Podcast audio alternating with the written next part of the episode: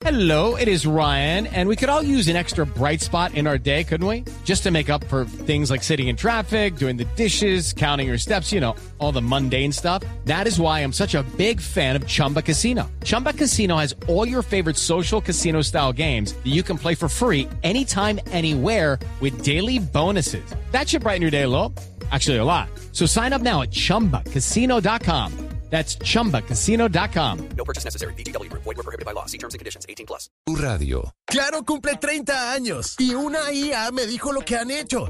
Hicieron que la televisión saliera de casa. Fueron primeros en cobertura y próximamente traerán 5G. Conoce más en claro.com.co slash los 30. Llegaron los 30. Llegaron con todo. Claro 30 años. Puedes todo. La red 5G iniciará gradualmente en zonas específicas a mediados del 2024. Conoce más en claro.com.co. Estás escuchando Blue Radio. Hoy es un buen día y en el Banco Popular estamos listos para seguir haciendo que pasen cosas buenas con tu cuenta de nómina. Conoce más en bancopopular.com.co. Hoy se puede, siempre se puede. Fígaro, Fígaro, Fígaro. Él no es brillante cantando ópera, pero sí ganando con el CDT ganador del Popular. Gana ya buena rentabilidad, abriendo tu CDT desde 300 mil pesos a partir de 90 días. Además, gana premios sin rifas ni sorteos por abrir o renovar tu CDT desde 20 millones de pesos a partir de 180 días. El que la tiene clara, gana. Conoce más en bancopopular.com.co. Banco Popular, hoy se puede, siempre se puede. Aplica términos y condiciones. Vigencia hasta el 29 de febrero de 2024. Somos Grupo Aval, vigilado Superintendencia Financiera de Colombia. Y ahora en Blue Radio, la información de Bogotá y la región. 10 de la mañana, 26 minutos, y tras la muerte de la senadora Piedad Córdoba, se pronunció en las últimas horas el ex jefe paramilitar Salvatore Mancuso, quien habló sobre su secuestro, el secuestro del excongresista a manos de ese grupo criminal, y 10 años después quiere ofrecerle disculpas públicas. Caterina Ávila. El ex jefe paramilitar Salvatore Mancuso se refirió a la muerte de la ex senadora Piedad Córdoba y aseguró que deja un legado en la historia política de Colombia. También dijo que antes de su muerte conversó con ella sobre temas de paz y le expresó su deseo de pedir disculpas públicas por el secuestro que sufrió. Mi pedido de perdón por el secuestro que sufrió, por ser uno de los pocos responsables vivos. Recuerdo cuando en medio de su secuestro envié un helicóptero para trasladarla desde las afueras de Medellín hasta los límites del Urabá cordobés y antioqueño. Pudo no haber regresado viva y siento una profunda responsabilidad moral. Mancuso agregó que sentía una responsabilidad moral con Córdoba por el secuestro del que fue víctima y dijo también que él es uno de los pocos responsables que sigue con vida. Por eso se comprometió con ella y con su familia para cumplir este trato que habían hecho antes de su muerte. Recordemos que Mancuso fue aceptado por la JEP para aportar verdad sobre los crímenes cometidos por paramilitares. Y vamos ahora al departamento del Cauca porque en el municipio de Puerto Tejada las autoridades capturaron en las últimas horas a un peligroso delincuente quien es señalado de ser el responsable de la muerte de una niña en medio de una riña. John Jairo Astudillo. En el barrio El Hipódromo, el municipio de Puerto Tejada, Cauca, fue requerido por la patrulla del cuadrante un hombre quien posteriormente fue identificado por las autoridades como alias Cheito, quien sería también el responsable del homicidio de una menor de edad. En hechos presentados el pasado primero de enero del presente año en el barrio Carlos Alberto Guzmán de esta localidad, cuando la víctima de 12 años jugaba frente a una vivienda y se desató un enfrentamiento entre pandillas mediante la utilización de armas de fuego, donde una bala impactó a la niña arrebatándole la vida habla el comandante del Departamento de Policía Cauca, el coronel Giovanni Enrique Torres. Este delincuente vinculado a una de las estructuras que tiene injerencia en este municipio presuntamente habría sido el autor material del homicidio de una menor de 12 años que se dio en un caso muy sonado el día primero de enero del presente año teniendo en cuenta que la menor se encontraba departiendo con otros menores de edad a las afueras de su residencia. Después de la audiencia, alias Chechito fue cobijado con medida de aseguramiento en centro carcelario.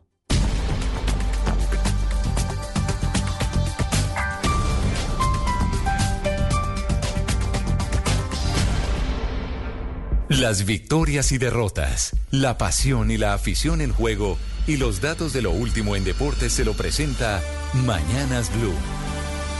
1029, hablamos de agenda del día de hoy por Copa del Rey, cuartos de final a la 1 y 30 de la tarde. Hay que seguir a John Solís, el colombiano, con el Girona frente al Mallorca. Juego correspondiente a esta instancia decisiva. Por la misma Copa del Rey, 3.30 en la tarde, el Barcelona de España, el de Xavi Hernández visita al Athletic Club. En la Carabao Cup semifinal, también agenda con colombiano a bordo. Lucho Díaz con el Liverpool frente al Fulham será a las 3 de la tarde. La serie la gana el Liverpool dos goles a uno. Y en la UEFA Champions League femenina, nuestra linda, linda, linda Caicedo, a las 3 en la tarde visitará en Londres al Chelsea vistiendo la camiseta del Real Madrid. Y claro, nuestra Superliga final, juego de vuelta, Millonarios frente a Junior. Será a las 8 de la noche en el Estadio El Campín de Bogotá. Gana la serie 1 a 0 el Junior. Hoy será juego de vuelta. Habrá campeón y la señal será de Blue Radio a las 7 y 30 de la noche. Los deportes a esta hora en Mañanas Blue.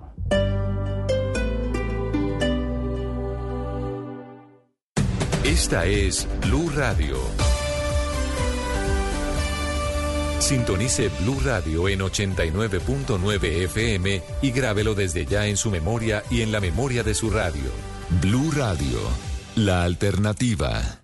De perder de la clase a repetirla cuando quieras puede pasar. Compra 500 megas de internet fibra óptica ETV con el 50% de descuento los primeros tres meses. Y haz que esto y más ocurra en el regreso a clases. Llama ya 601-371-4000.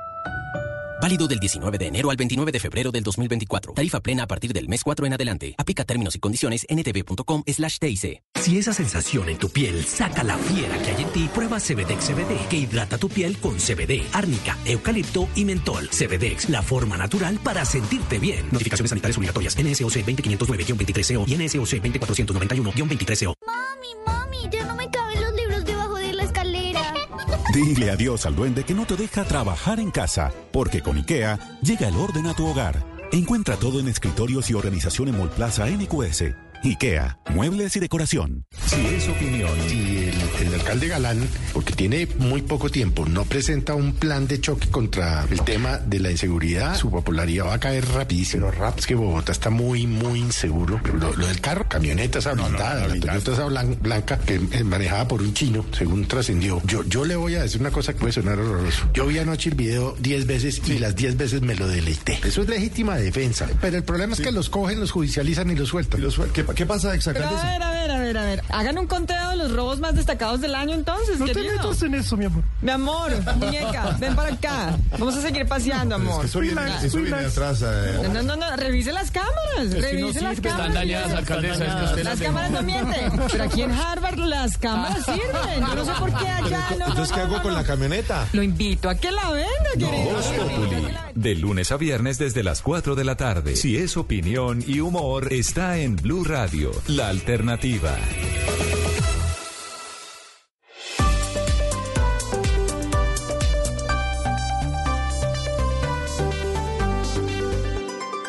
Seguimos conectados en Mañanas Blue. Desde este momento dirige Camila Zuluaga.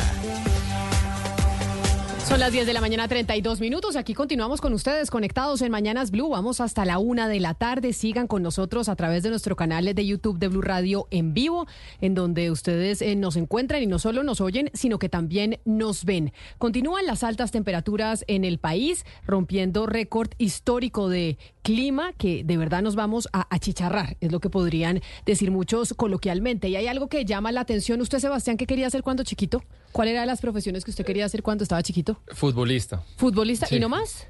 Sí, pues de pronto hasta los 15 años que uno ya se da cuenta de que es muy complicado, que me acuerdo que de- en algún momento quise ser político, pero también se me apagó pronto esa, esa Mm, llama. esa, esa vena política yo la veo No, ahí todavía no, de prendida. pronto surge Sí, nuevamente. esa No. surge y después de que Milei, comentarista, fue libertad. presidente, pues imagínese, Sebastián. Pues bueno, Milei nos enseñó que, ya- que cualquiera puede ser presidente. ¿no? Cualquiera puede ser presidente. Oscar, ¿usted qué quería hacer cuando chiquito? Médico. Yo soñé toda la vida con ser médico. Y terminó de periodista, así por terminé. como por desviación. sí, sí, sí, sí, sí. ¿Usted, sí. Lucas, qué soñaba con ser cuando chiquito? Siendo muy, muy chiquito, Ajá. yo soñaba con ser conductor de Transmilenio, Camila. Me No parecía diga. un planzazo ese bus todo grande. Pero además cuando usted era chiquito fue cuando Transmilenio era la gran novedad en Bogotá y de verdad nos sentíamos muy orgullosos de ese sistema integrado de transporte. Y yo no veía la hora en serio de, de estar manejando ese bus por, por los carriles esos exclusivos, parar en las estaciones y ya después como a los 8 o 9 años ya dije quiero ser periodista. Ok, usted Hugo Mario, bienvenido de nuevo. ¿Usted cuando chiquito qué quería hacer? Hola Camila, yo tenía planes de ser arquitecto. Eh, era muy bueno con el Estralandia, que era un juego muy, muy común en mi época de infancia, eh, antes del Lego. Y entonces todos creíamos en la familia, muchos pensaban en mi familia que yo iba a ser arquitecto, pero finalmente decidí ser periodista hacia los 15 años, creo yo. ¿Por qué les hago esta pregunta que parece tan extraña y dirán, Camila, qué es lo que está pensando? Ana Cristina, porque yo tenía pensado que las profesiones más comunes en los niños que querían ser y soñaban era con ser bombero. Bombero, claro. policía. Bombero y policía. Bombero Claro. y policía. Eh, Hay una cantidad de juegos. Usted, a ver, eh, si nos ayudan nuestros compañeros eh, de nuestro canal de YouTube a mostrar imágenes, por ejemplo, de juegos de niños a- jugando a ser bomberos. Y es una de las profesiones que más los niños querían ser. Yo no sé qué pasó con el tema de ser bombero, que incluso hoy estamos viendo cómo tenemos déficit de bomberos en Colombia. Cuando los niños, pues yo no sé, en mi época, todos soñaban, o muchos, con ser bombero.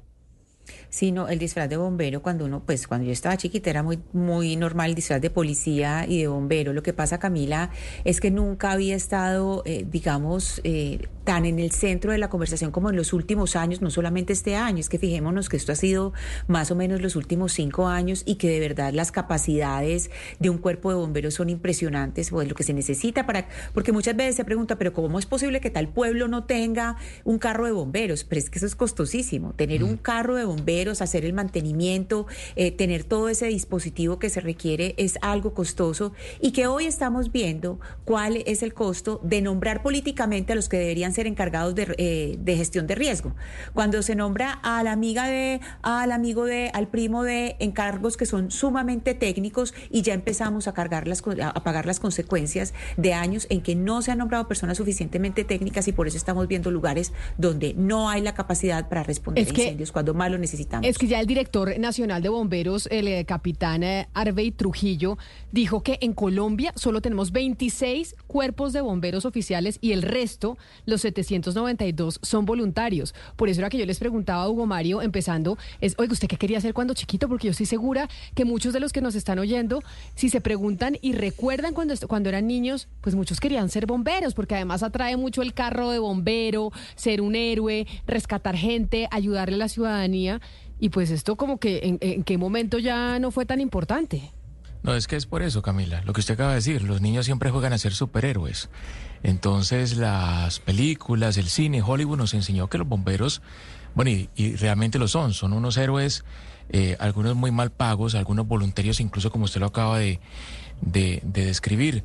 Pero, pero tal vez por eso los niños en, en nuestra época, tres personas. incluso hoy aún, muchos quisieran ser bomberos eh, al, al convertirse en adultos.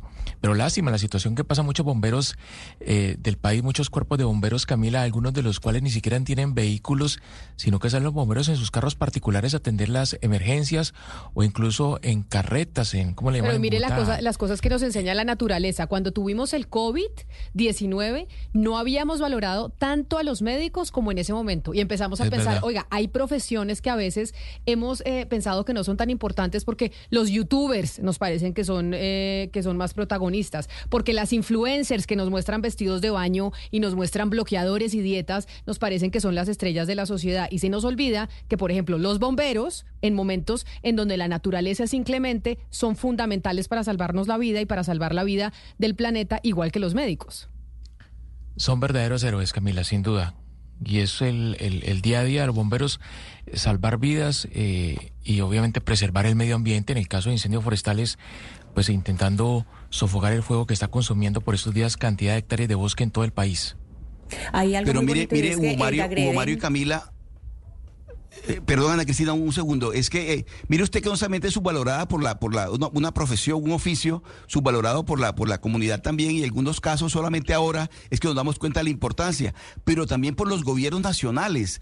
El presupuesto de los, de los, de los bomberos es muy poquito, es limitado, y en alguna oportunidad, en algunos casos, gobiernos como el actual, por ejemplo, reducen el, el, el, el presupuesto nacional que se le destina al, al sostenimiento de los bomberos. Es decir, no solamente es la comunidad la que se da cuenta de importancia en emergencia, sino que muchos gobiernos no le dan la importancia que tienen los bomberos.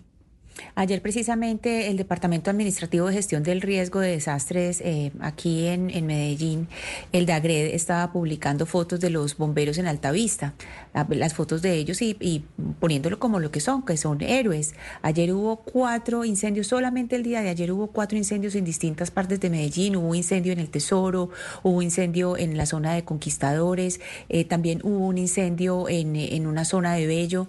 Entonces, en este momento, claro, por lo que está estamos viviendo están en el centro de la conversación, pero fíjense que, por ejemplo, desde el lenguaje, cuando decimos tal persona está apagando un incendio, es que apagar un incendio no es solamente cuando estamos hablando de los bomberos, no solamente estamos hablando de personas que deben acudir rápido, sino que tienen que tener un entrenamiento especial, que tienen que poner ahí no solamente todo el corazón, sino toda su inteligencia para hacerlo bien. Precisamente en una entrevista esta mañana decían, si ustedes creen que los que están apagando los incendios son aeronaves que, vuelan echando agua, están muy equivocados. O sea, todo esto requiere una operación que tiene ante todo una estrategia, que se ha pensado mucho, que se debe planear. Es decir, lo que, lo que nosotros estamos perdiendo sin invertir en los bomberos, no solamente, no solamente lo estamos viendo hoy, sino que ya en los últimos años lo hemos venido pagando. Tenemos noticias de nuevos incendios en el país. Lucas, hagamos un resumen de cuántos incendios tenemos en estos momentos en el territorio nacional y cuál es el nuevo que se acaba de reportar. Sí, Camila, a las siete y media de la mañana envía la Unidad Nacional de la Gestión de Riesgo esa actualización. Actualmente en el país hay 21 incendios en diversas zonas del país, que va desde Cumaribo en el Bichada, Bogotá, pasando por Guarne en Antioquia, Tona en Santander, en eh, Valledupar en el Cesar, Cucutilla en norte de Santander y Duitama y Aquitania en Boyacá. Esto también se está confirmando en este momento que hay un incendio en el Parque Natural Tuparro, esto es en el departamento del Bichada, y en este momento la Fuerza Aérea, ahora Fuerza Aeroespacial, está apoyando las acciones para poder apagar las llamas. Se confirma entonces incendio en el Parque Natural Tuparro. Ahí nos están eh, mostrando a través de nuestro canal de YouTube las imágenes de diversos incendios que estamos experimentando en el país. Nos informan también y nos escriben al 301-764-4108 Lucas desde Nemocón. La gente de Nemocón está muy angustiada también también por las conflagraciones que se están viendo en ese municipio y que dicen que no se han apagado hasta el momento. Ayer. Desde ayer. El incendio pues, de aquí de Bogotá y el de Nemocón es una cosa tremenda, Camila, y hay que acordarse que 952 municipios están en alerta por amenaza de incendio y 586 del país están en alerta roja. Una alerta nuevamente, una advertencia, una recomendación. Por favor, ahorrar agua, ahorrar agua, ahorrar energía. ¿Cuánto se demoró bañándose, Sebastián? Hoy sí poco. Poco. Sí, poco. Báñese con agua fría que además está haciendo mucho calor. en la madrugada en Bogotá está haciendo un helaje espantoso, pero bañarse con agua fría lo vuelve, mijo, más eh, potente el resto de su, de, su jornada. Complicado adoptar ese hábito. De verdad es que me... En Bogotá sobre todo porque yo, yo me baño temprano, a las seis y media de la mañana hace un frío muy, muy, muy, muy grande. Hay gente acá que se baña a las 4 de la mañana y se baña con agua fría. Bueno, mi admiración, pero yo pues, eh, todavía no, no, lo logro. Y de hecho, algunos que se bañan con agua fría son los jugadores de fútbol. Los futbolistas, Oscar, que en medio de su enfrentamiento conmigo de la rivalidad entre Bogotá y el Caribe, hoy tenemos eh, rivalidad y enfrentamiento entre Millonarios y Junior, ¿no? A ver si aquí el árbitro no nos mete la mano en el campín. 8 de la noche, definimos quién es el ganador. No, yo creo que esa estrella se viene para este Caribe inmenso, Camila. Eso sí, Curramba celebra otra vez. No, eso no es, eso eso no es, es una estrella, sí. pero bueno, es por lo menos el triunfo del, Todos primer los triunfo del año. celebramos como estrellas. Pero no, eso no es una estrella. Pero esta noche, 8 de la noche, Estadio del Campín. Vamos a ver si no nos meten la mano los árbitros, a nosotros los azules. Y ustedes ganaron 1 a 0 en Barranquilla. No veo que sea tan difícil eh, poder superar ese marcador aquí en la capital. Remontar Oscar. ese marcador. Correcto. Pero en medio de la rivalidad, Oscar, ¿qué es lo que está pasando con eh, el canal del dique? ¿Qué es lo que está pasando con la solicitud de licencia ambiental para el desarrollo de las intervenciones del canal del dique? Algo y obras de las que venimos hablando desde hace muchos años.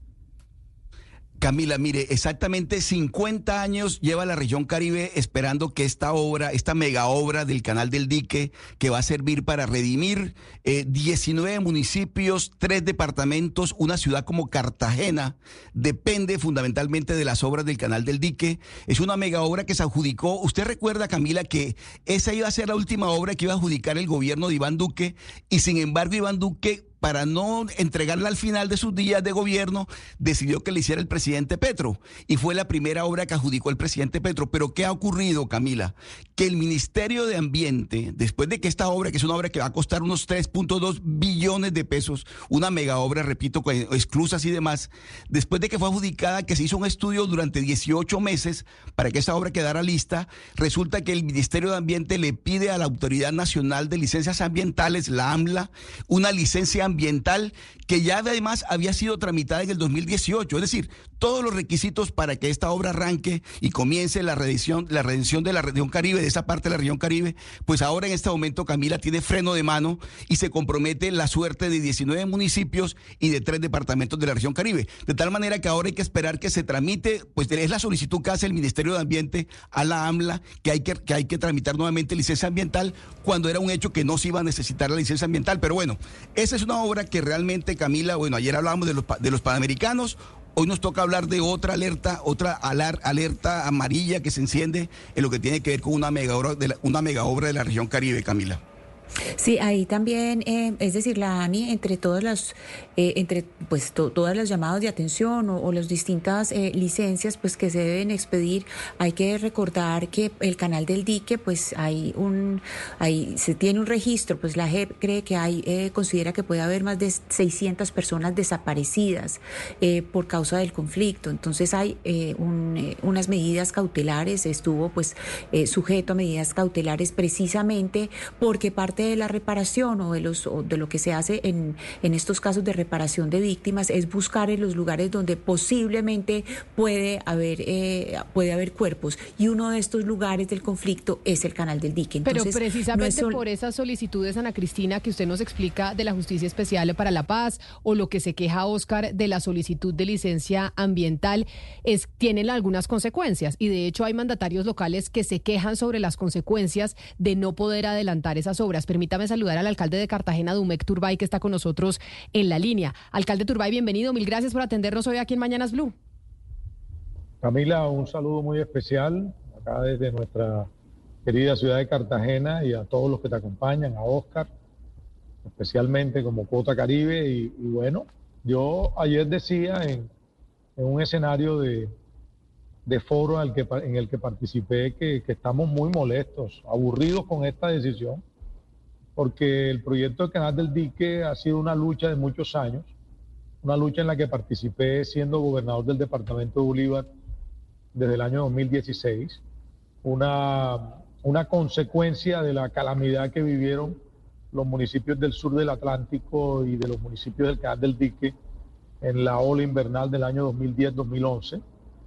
Y, y, a raíz de esa eh, tragedia, pues el Fondo de Adaptación comprometió una gran cantidad de recursos para que, pudiera hacer una formulación del proyecto de restauración ambiental de, esta zona, como lo dice Oscar, que compromete más de 19 municipios, que compromete tres departamentos, y que al final no se puede ver como, una obra solo de beneficio para, para, estos tres departamentos o estos municipios, porque al final el canal del dique es una arteria fluvial, una hidrovía que, que apoya la competitividad de Colombia, del país, sobre todo en el transporte de hidrocarburos, desde Barranca Bermeja hasta la refinería de Cartagena, y la operación portuaria de la ciudad está en riesgo. Entonces, cuando, cuando te dicen que hay que eh, proceder a un licenciamiento ambiental de, de la mega obra, pues no podemos sino sorprendernos. Ya lo veníamos advirtiendo, ya lo veníamos diciendo, y sobre todo porque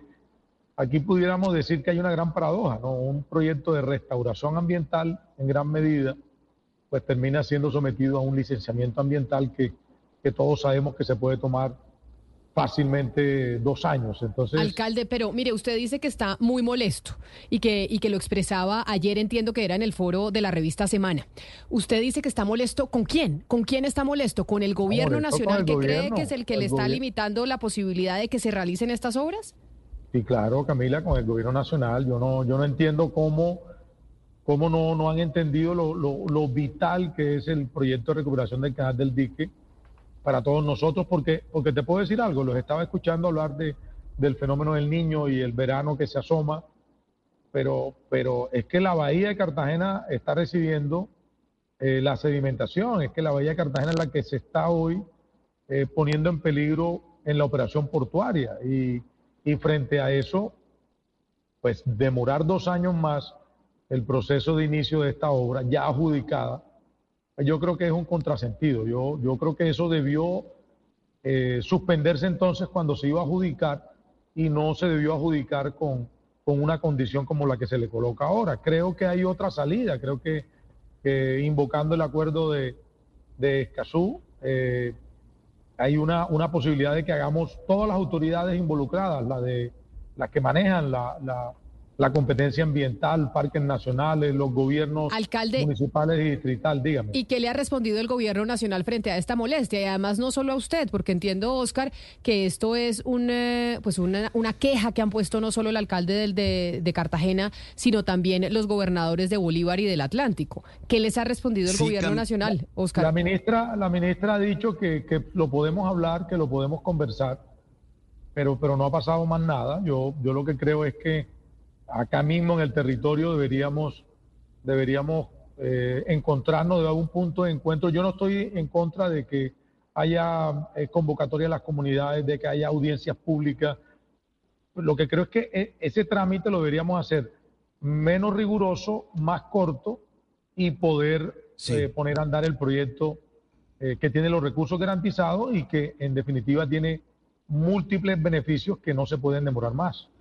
Sí, alcalde, alcalde Turbay, es que he tenido la oportunidad de conversar con congresistas de la región Caribe y uno de los temas que se va a tratar en la agenda inicial en febrero, cuando se reinicien las sesiones del Congreso, el primer punto que se va a tocar, por lo menos en esta, esta parte de la región Caribe, va a ser el tema del dique, del canal del dique, porque es una obra que se requiere con mucha urgencia. Pero, eh, alcalde, ¿ustedes tienen pensado eh, reunirse en estos días en Cartagena, entiendo, para, para mirar este asunto, eh, los alcaldes de la región Caribe y la clase política, congresistas y demás? Nosotros tenemos una convocatoria para este día viernes. Eh, vamos a, discutir, pues ya ustedes saben cuál es, y Oscar, tú lo sabes, la cruzada por tarifas justas en el servicio de energía, el costo de la energía. Esa, esa convocatoria es este viernes. Eh, son gobernantes del Caribe, alcaldes de ciudades capitales del Caribe y todo el, el equipo parlamentario del Caribe. Entonces, frente a eso, en ese escenario, pues claro que vamos a hablar también del canal del dique y lo que estamos pidiendo es conversación con las autoridades del territorio.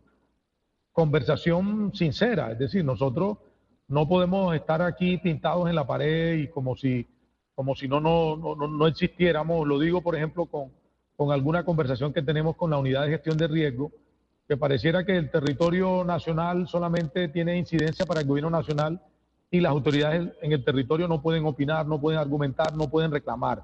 Entonces, frente a eso, este viernes que vamos a estar hablando de tarifas justas de energía, pues vamos también a hablar de, de este tema del canal del dique y que, y que podamos buscar fórmulas de, de solución para que la inversión comience a ejecutarse rápidamente teniendo en cuenta todos los, los criterios y los requerimientos. Creo que hay salidas y las podemos hacer en, en equipo, en conjunto con las autoridades del territorio y el gobierno nacional. Alcalde, ayer usted empezó esta entrevista diciendo que saludaba especialmente a Oscar porque era la cuota Caribe, o sea, usted haciéndole barra a Oscar aquí en la mesa de trabajo. Pero ayer Ana Cristina nos hablaba de una conversación que estaban teniendo el gobernador de Antioquia con el senador Humberto de la Calle que generó pues una discusión de nosotros mismos aquí en la mesa de, de trabajo sobre la descentralización, sobre la autonomía que quieren las regiones, sobre cómo, por ejemplo, allá en la costa Caribe sienten que en Bogotá se toman todas las decisiones. Usted entiendo que ciudad, no departamento, pero de todas maneras fue gobernador.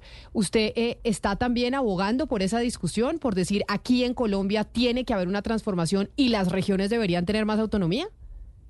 Sin duda, Camila, sin duda. El camino es el de la, el de la autonomía, el, el camino tiene que ser el de la federalización.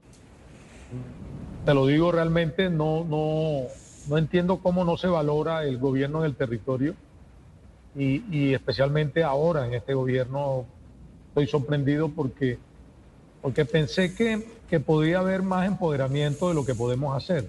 Somos los aliados, somos la voz, somos, somos el, el, el que puede ejecutar muchas de las, de las políticas, de los planes, de las metas que el Plan de Desarrollo Nacional tiene, tiene planteado. Y en ese sentido creo que, creo que se equivoca el gobierno nacional en, en no entregarnos a nosotros vocería y, y, compromiso de ejecución.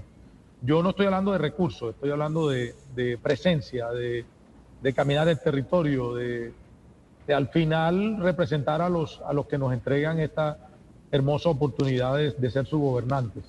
Y en ese sentido, eh, creo que el país tarde que temprano, más, más temprano que tarde, tendrá que de comenzar a, a entregarle a, a, los territorios su propia autodeterminación. Creo que el centralismo es el principal enemigo que tenemos para el desarrollo. Ayer que estuve en Bogotá, pues lo sentí aún más, porque, porque allá llevamos una, una visión y un, y un mensaje, pero, pero ya en el territorio entendemos que, que teniendo que volar en avión una hora hasta, hasta los Andes, hasta la capital, es, es más difícil la gestión.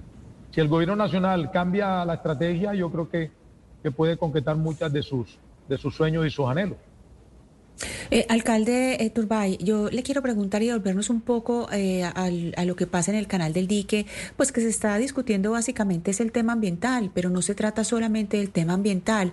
Hay que tener en cuenta que el 21 de octubre del 2022 la Jurisdicción Especial para la Paz había decretado medidas cautelares porque pues de lo que se tiene eh, recolectado en el sistema de verdad, justicia, reparación y no repetición, pues se sabe que entre eh, los años 1997 y 2006 estuvo funcionando el pues cerca al canal del dique, en toda esa área de confluencia del frente canal del dique, que era de las autodefensas. Y ahí hay unas medidas cautelares porque hay probablemente cuerpos ahí sepultados, están bajo, bajo las aguas, están ahí eh, y es parte de las medidas de reparación. ¿Usted qué sabe de esas medidas cautelares? ¿Qué se está adelantando? ¿Qué contacto ha tenido usted eh, con, la, con la jurisdicción y con la unidad de personas de, de, de búsqueda de personas dadas por desaparecidas? Bueno, conocemos la decisión y por supuesto la respaldamos, e inclusive eh, hace algunos días tuvimos la oportunidad de, de, hacer una mesa de trabajo con el contratista, con el, con el dueño de la concesión, por así decirlo, porque esto es una concesión, con SACIR, y ellos tienen eh, todo dispuesto para que no solo se atiendan las recomendaciones y las, y las decisiones de la justicia especial, sino que, que se pueda hacer rápidamente, que se pueda cumplir con ese propósito de, de, encontrar la verdad y de trabajar sobre, sobre lo que ha planteado la, la JEP. Así que en el, en el proceso de, de ejecución del proyecto, eh, esas, eh, esos requerimientos, por así decirlo, que hace la Justicia Especial para la Paz, ya han sido tomados con, con toda la seriedad del caso por, por, el concesionario. Así que lo que se viene es que le podamos dar eh, pues luz verde al proceso, resolver este impasse para nosotros pone en peligro la ejecución del proyecto y, lo que queremos es que, que, se pueda tramitar de otra manera. Pero lo que, lo que ha dicho la JEP para nosotros como autoridad y para el concesionario es de, de total seriedad y será eh, cumplido como la JEP lo ha determinado. Alcalde, me gustaría si nos puede precisar qué es lo que van a buscar ustedes este viernes, pues las autoridades, alcaldes y gobernadores de la región Caribe con el tema de lo que ustedes llaman tarifas justas, eh, porque además, pues en este contexto del fenómeno del niño, el gobierno lo ha dicho, pero, pero sería muy complicado, sería muy extraño que las tarifas no aumenten con lo que está pasando. Pero si nos puede explicar qué es lo que ustedes van a demandar y van a, y van a hacer, pues sí sería muy positivo. Pues eh, muy claro. Eh que las tarifas nuestras son las más injustas de Colombia. En el Plan de Desarrollo Nacional eh, se, de, se, determinó que, las pérdidas o los hurtos en la distribución del servicio de energía pues tenían que ser, ser asumidas por el cliente, por los ciudadanos. Y eso ha hecho que, que la tarifa aumente de manera considerable. Recuerden que nos tocó sufrir muchos años con, con Electricaribe. Eh, la decisión fue que el Caribe se dividiera en dos en dos eh, partes o en dos servicios. A nosotros nos corresponde Afinia, ayer lo hablaba con Federico Gutiérrez en Bogotá, que estén muy pendiente de lo de Afinia, Cartagena y Bolívar, que fue un completo desastre, pero en este caso lo que queremos es que esa decisión tomada en el plan de desarrollo se pueda derogar, se pueda modificar y así pues las, las, las pérdidas o, o las circunstancias del hurto de energía pues sean entregadas al operador, al distribuidor de la alcalde, no puede ser el ciudadano. Eh, el tema del robo pues, es muy complejo y habrá robos desde gente muy humilde hasta grandes empresas, pero por ejemplo, tuvimos la noticia de que este mes precisamente un famoso establecimiento de gente rica en Boca Grande se robaba más de 1.600 millones de pesos al mes en energía. Entonces, si personas como estas se roban la energía, pues es muy complicado que la empresa la pague y no los, y no los usuarios. El servicio de Afinia es una porquería para nosotros. Nosotros realmente no estamos contentos con eso. Ahora, si hay un, un usuario que está hurtando la energía, pues para eso está la, la justicia penal, ¿no? Debería ser un tema de derecho penal y de investigación antes de que todos los demás usuarios tengan que cargar con, con el costo de energía.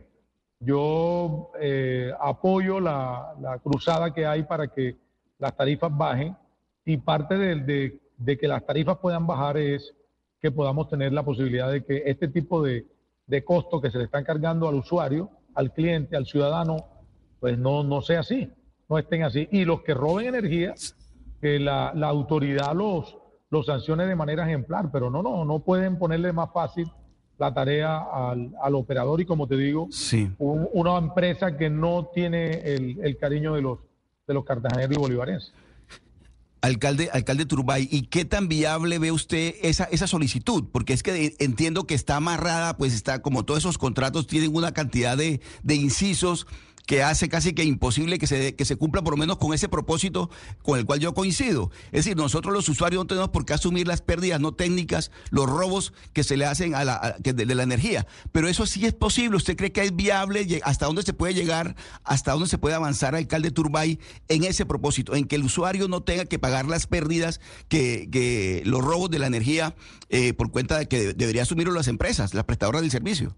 Eh, Oscar, mira, mira la, el gran debate que tenemos con los parlamentarios de, Bolívar y de Cartagena. Es decir, ellos aprobaron el plan de desarrollo y allí quedó planteado eso. Entonces lo que le hemos dicho es, bueno, corresponde ahora corregir.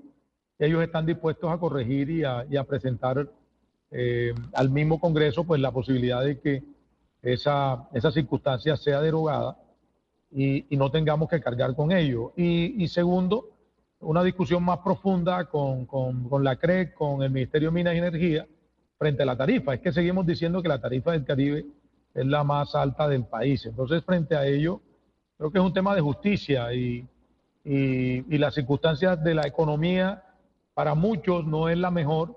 Y ahora con la amenaza del fenómeno del niño y que ya se anuncian eh, pues algún tipo de riesgo frente al suministro, pues nosotros queremos que el debate se haga completo ahora y es lo que queremos plantear el viernes en esta cumbre de gobernantes del Caribe que vamos a realizar acá en Cartagena.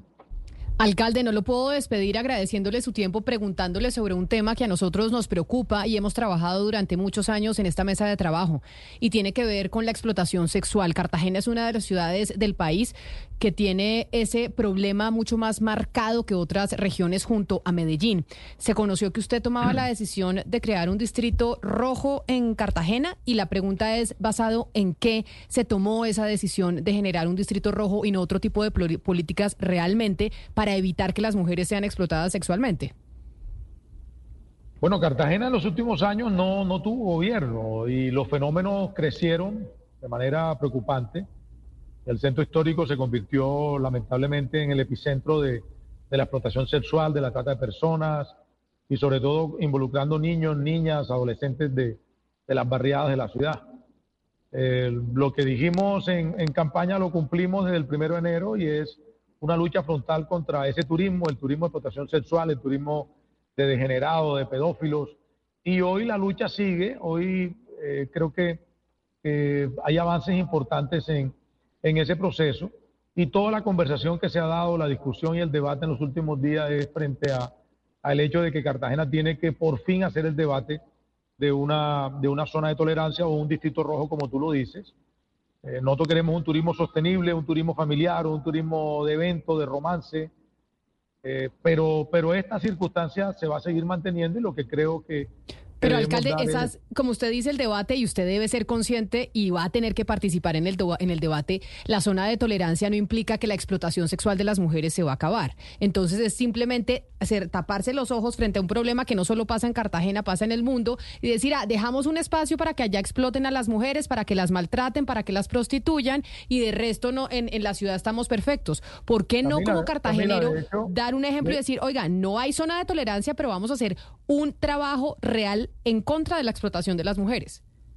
Yo, yo creo, Camila, que es todo lo contrario. Creo que la decisión del gobierno es, eh, no nos interesa ese tipo de turismo.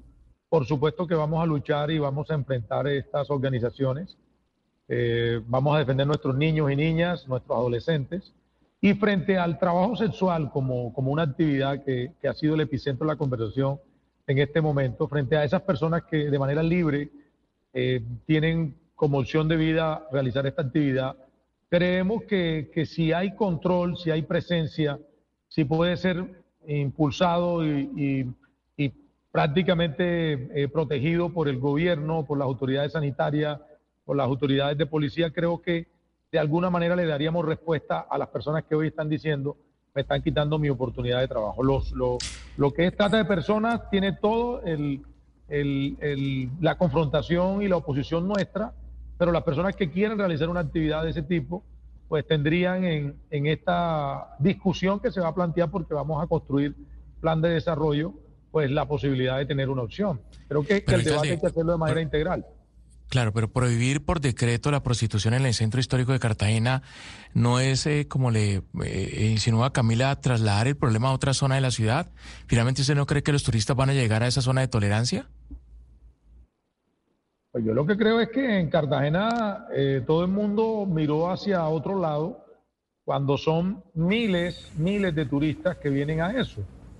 Miles de turistas que llegan a diario. Son varios vuelos internacionales que llegan a la ciudad a diario y que vienen es por, por un paquete de, de, desorden, de excesos, y ese turismo no nos gusta, ese turismo no, no lo queremos, ese no es el turismo que representa la ciudad. Ahora la pregunta es, ¿ese turista va a seguir llegando? Yo creía que sí, va a seguir llegando. Y el centro histórico, pues en, en Plata Blanca, el centro histórico es la joya de nuestra ciudad, el centro histórico se le debe volver a la familia, a la música, al arte, a, otro tipo de, actividad y de disfrute. Alcalde Turbay. El debate se va a abrir. Yo, yo estoy mm. consciente que el debate se va a abrir y, y, lo que nosotros creemos es que en la medida que la autoridad esté más presente, con más control, pues esa trabajadora sexual que dice yo tengo una actividad y quiero realizarla, pues pueda tener garantía para hacerlo. Entonces, eso de la zona de tolerancia, de acuerdo con lo que usted está diciendo, eh, señor alcalde, yo lo que le entiendo es como barrer debajo del tapete lo que no quieren que vea el turismo, ¿cierto? Poner debajo del tapete lo que no quieran. Y, y, le, y le, quiero señalar varias, cosas. A ver, en primer lugar, usted habla de trabajo sexual. Cuando usted le da el, el carácter de trabajo sexual a lo que es explotación sexual, en ese momento, usted lo que está haciendo es que considera el cuerpo de la mujer como si fuera mercancía. Los cuerpos de las mujeres no son mercancía, señor alcalde. Aquí estamos hablando de explotación sexual y, las, y la prueba de que es explotación es que las mujeres que trabajan en eso son las mujeres más vulnerables y más empobrecidas. Entonces, yo lo que estoy entendiendo de usted, y, discúlpeme, señor alcalde, es como si usted estuviera avalando la explotación de mujeres y por ahí derecho pavimentándole el camino a los explotadores con esta zona roja. Les está avalando el camino. O sea, si no implementa algo que sea para rescatar mujeres, para rescatarlas y darles oportunidades de vida, lo que se está haciendo con esa zona roja, señor alcalde, con todo respeto, es pavimentarles el camino, seguir con la explotación y limpiar lo que a ustedes no les gusta, que no vean los turistas en la zona, en la, en la, en la zona del casco histórico, para que la ciudad se vea bonita. ¿A usted no le parece que eso es completamente injusto con las mujeres más vulnerables? No, pero esa es tu apreciación, no es lo que está pasando, no es lo que el gobierno está proyectando. Nosotros estamos en en franca oposición a unas organizaciones que bajo el abuso, bajo el atropello y bajo las circunstancias lamentables de pobreza de la ciudad eh, realizan esa labor. Eso, eso es una cosa.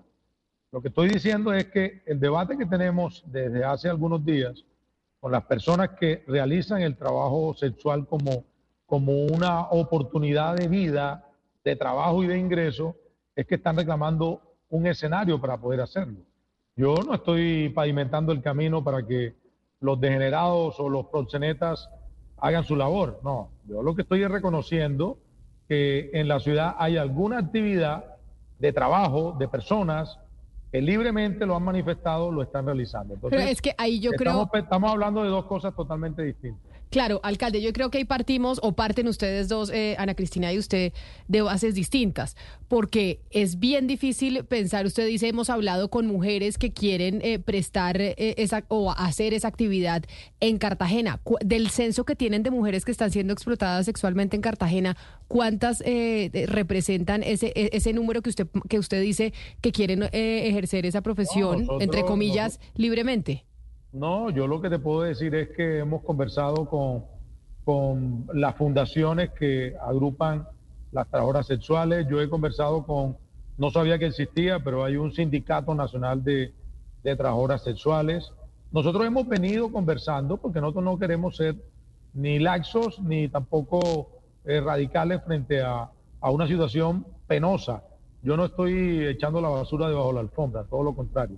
Nosotros estamos en el centro histórico, nosotros estamos en los espacios públicos, nosotros estamos a la muestra precisamente para que aquellas mujeres que están siendo sometidas o están sometidas a esa esclavitud sexual, como lo hemos conversado con ellas, pues puedan pedir apoyo, puedan acercarse a nosotros y nosotros podamos respaldarlas. Entonces, el Ustedes- debate yo sé que es un debate complejo, un debate que, que hay distintas posturas, eh, posiciones, pero nosotros como ciudad no queremos ese tipo de, de actividades, nosotros no queremos ser un destino sexual, nosotros queremos ser todo lo contrario, pero tampoco puedo esconder una realidad donde hay personas con las que hemos conversado y las que han pedido desde el gobierno tener garantías para realizar su labor.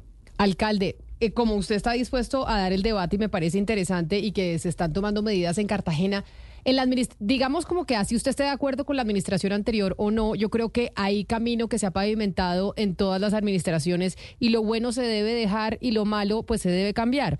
En Cartagena ustedes tenían a una mujer que ha sido una de las luchadoras más grandes en el país en contra de la prostitución. Una mujer CAFAM que tiene una de las fundaciones más grandes e importantes de Colombia en ese sentido, que tiene sede en Cartagena, que se llama Claudia Yurley. Con ella usted podría sentarse, por ejemplo, alcalde, a hablar de estos temas, porque ella tiene una de las fundaciones más importantes del país, que no son las que creen que de verdad las mujeres que están siendo explotadas sexualmente tienen un sindicato, sino que son mujeres que están siendo manipuladas por muchas mafias, que es una de las mafias más importantes que existe en el país, que es la de la trata de personas y la de la explotación de ellas mismas. Así que valdría la pena, alcalde, que se sentara con una mujer que estaba incluso trabajando en el sector público en Cartagena, trabajando en esto desde hace casi un año y medio. Así es, yo, yo lo que te puedo decir es que en los últimos cuatro años esta circunstancia eh, se desbordó. No, no encontré acciones ni, ni planes que pudiéramos decir que, que iban a darnos fórmulas de solución o recomendaciones. Pero no, nosotros realizamos un gobierno de, de conversación y diálogo permanente. Yo no me la sé toda, yo no, no puedo decirte que, que, lo voy a poder hacer si no tengo el concurso de, de todos los que nos puedan hacer una, una buena recomendación y ahí estamos, ahí estamos en ese proceso y esperando que, que las circunstancias de, de, la ciudad cambien en todo sentido.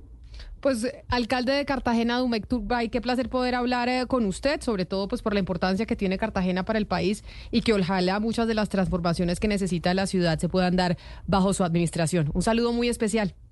Camila, muchas gracias a todos. Feliz miércoles. Hay algo eh, muy triste si se llega a tomar esta política, Camila, y es que tener un distrito rojo lo que hace es estigmatizar aún más a las mujeres que son explotadas sexualmente.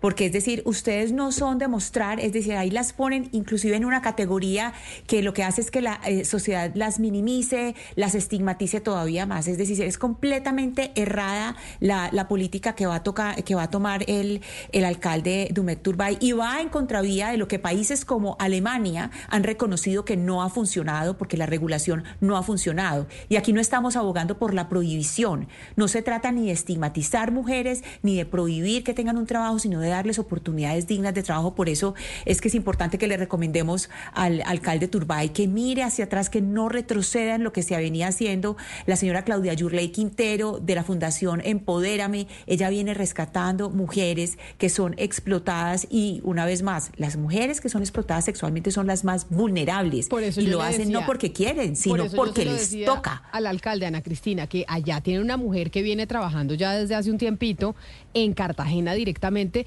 con esas mujeres que han sido explotadas sexualmente. Pero mire, si usted se mete, por ejemplo, a nuestro canal de YouTube, al chat de Blue Radio en vivo, ve mucha gente que piensa y de verdad así eh, lo consideran, que es que hay muchas mujeres que quieren prostituirse, que lo que pasa es que ganan más plata prostituyéndose que, por ejemplo, haciendo aseo, digámoslo así. Entonces, eh, consideran que las mujeres tienen que estar en esas profesiones y que porque nosotras estamos reclamando que haya un trabajo mucho más fuerte en contra de esa actividad, si eso sería prohibirle a las mujeres que quieren prostituirse que lo hagan. Es lo que, pues, le, resumo un poco lo que nos están diciendo varios oyentes a través de nuestro canal de YouTube en el chat. Claro, porque es que la mirada ahí, Camila, es eh, tratar de buscar otro tipo de oportunidades para esas mujeres. Si bien es cierto, eh, en trabajos como eh, webcam, que es otra forma pues de, de la del comercio del cuerpo de la mujer, aunque no las tocan, pues también es el, comercio del cuerpo de la mujer.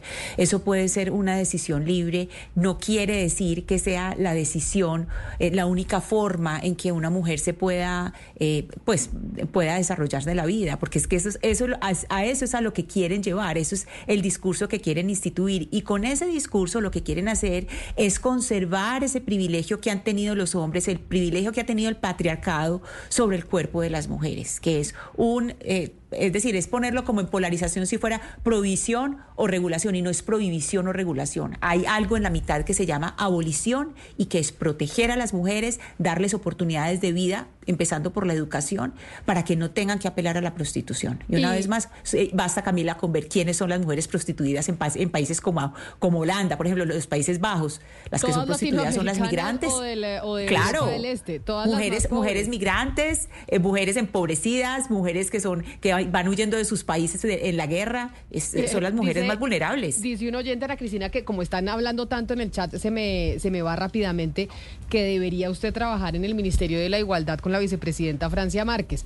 Y yo le respondo por usted. Ay, ojalá el Ministerio de la Igualdad tuviera este discurso que está teniendo Ana Cristina en estos micrófonos, porque todo lo contrario. Increíblemente, el, el Ministerio de la Igualdad, el de la vicepresidenta Francia Márquez, aboga por decir que la explotación sexual es un trabajo y así lo dice. Ya le está diciendo actividad le llama actividad. El Ministerio de la Igualdad le, le llama actividad, ya como por eh, no darle el estatus de trabajo, le está llamando eh, actividad, pero igualmente lo está legitimando. En el momento, y, esto se lo digo al alcalde que estaba con nosotros, en el momento que usted habla de trabajadoras sexuales, le está dando, cuando usted llama a la explotación sexual trabajo, le está dando una legitimación y una categoría que no tiene, porque el cuerpo de las mujeres no es mercancía y no se vende. Eso, es, ese es el mensaje principal que tiene que tener ese el alcalde y los alcaldes en la cabeza. Eso también viene para el, alcalde de Medellín, por ejemplo. Pero sabe que tener políticas de protección. Yo creo que es que como este debate es tan polarizador, pues estamos en eh, gran medida de pronto usted y yo solas. Yo sé que somos varias mujeres las que pensamos que el cuerpo de la mujer no se debe vender, así como se dice que usted no le puede vender los órganos a un niño o no le puede o que Sebastián no puede vender sus ojos. Las mujeres no el cuerpo de la mujer no debería ser una mercancía, pero hay gente que piensa distinto a uno y en esta discusión estamos solas. Yo, no creo, Camila, que la gente que tenga otra mirada piensa que eso es deseable o como decía Ana Cristina, que eso es precisamente lo que quieren institucionalizar. Hay gente que se pregunta, bueno, ¿cuál es la solución para ese no, sé si mundo ideal o ese estado ideal que, que, se propone. Yo creo que en algunos casos unos niveles de represión y de coacción muy violentos. Por ejemplo, el tema de las webcamers. Yo digo, ya bajando a la tierra puntualmente, ¿cómo prohíbo que las mujeres no, no vendan su cuerpo o lo ofrezcan en una webcam. Castigando al que, al, que, al que accede a ese tipo Pero de es que- servicio, no pero la piense, mujer. piense en el nivel de represión estatal que usted tiene que llegar para lograr eso. Y yo quiero quitar todos los intermediarios y los proxenetas porque hoy en día con la tecnología que hay, ya muchas mujeres y hombres prescinden de un tercero, sino que se ofrecen directamente o por, o por aplicaciones o, o con un algoritmo y, y se desentienden de cualquier hombre, sino ellas directamente hacen eso. Usted para prohibir 100% eso tiene que llegar a unos niveles de violencia estatal muy grandes. ¿Cómo prohíbe eso? ¿Cómo... Mire, yo le voy a decir, yo le, yo le voy a Es que decir es una cosa. Una de las de las principales misiones que tiene Naciones Unidas y que lo han re- re- lo han reconocido todos los países del mundo es que queremos luchar contra la trata de personas y estamos de acuerdo en que queremos luchar contra la trata de personas, ¿cierto? Sí. Naciones Unidas cada año ratifica eso y en Colombia lo estamos hablando, que tenemos que luchar contra ese fenómeno. Pues una de las principales causas, si no la principal, de la trata de personas es la prostitución. Pero- Entonces, ¿por qué no atacamos Pero yo me estoy directamente yendo por el tema de las webcams. Le puse un ejemplo. ¿Usted Claro. cómo hace para prohibir que una mujer o un hombre es- se ofrezca por un- por- eh, a través de aplicaciones, de algoritmos, de, de toda la tecnología que hay hoy, que haga eso? Es que me parece ingenuo pensar que eso se puede lograr. Claro, pero usted No, puede... eso- Hugo Mario. No, no, es que es- eso que plantea Sebastián obviamente va a ser mucho más complicado a la hora de controlar por parte de un Estado. Pero yo creo que en el caso de Cartagena sí había que hacer algo, Camila.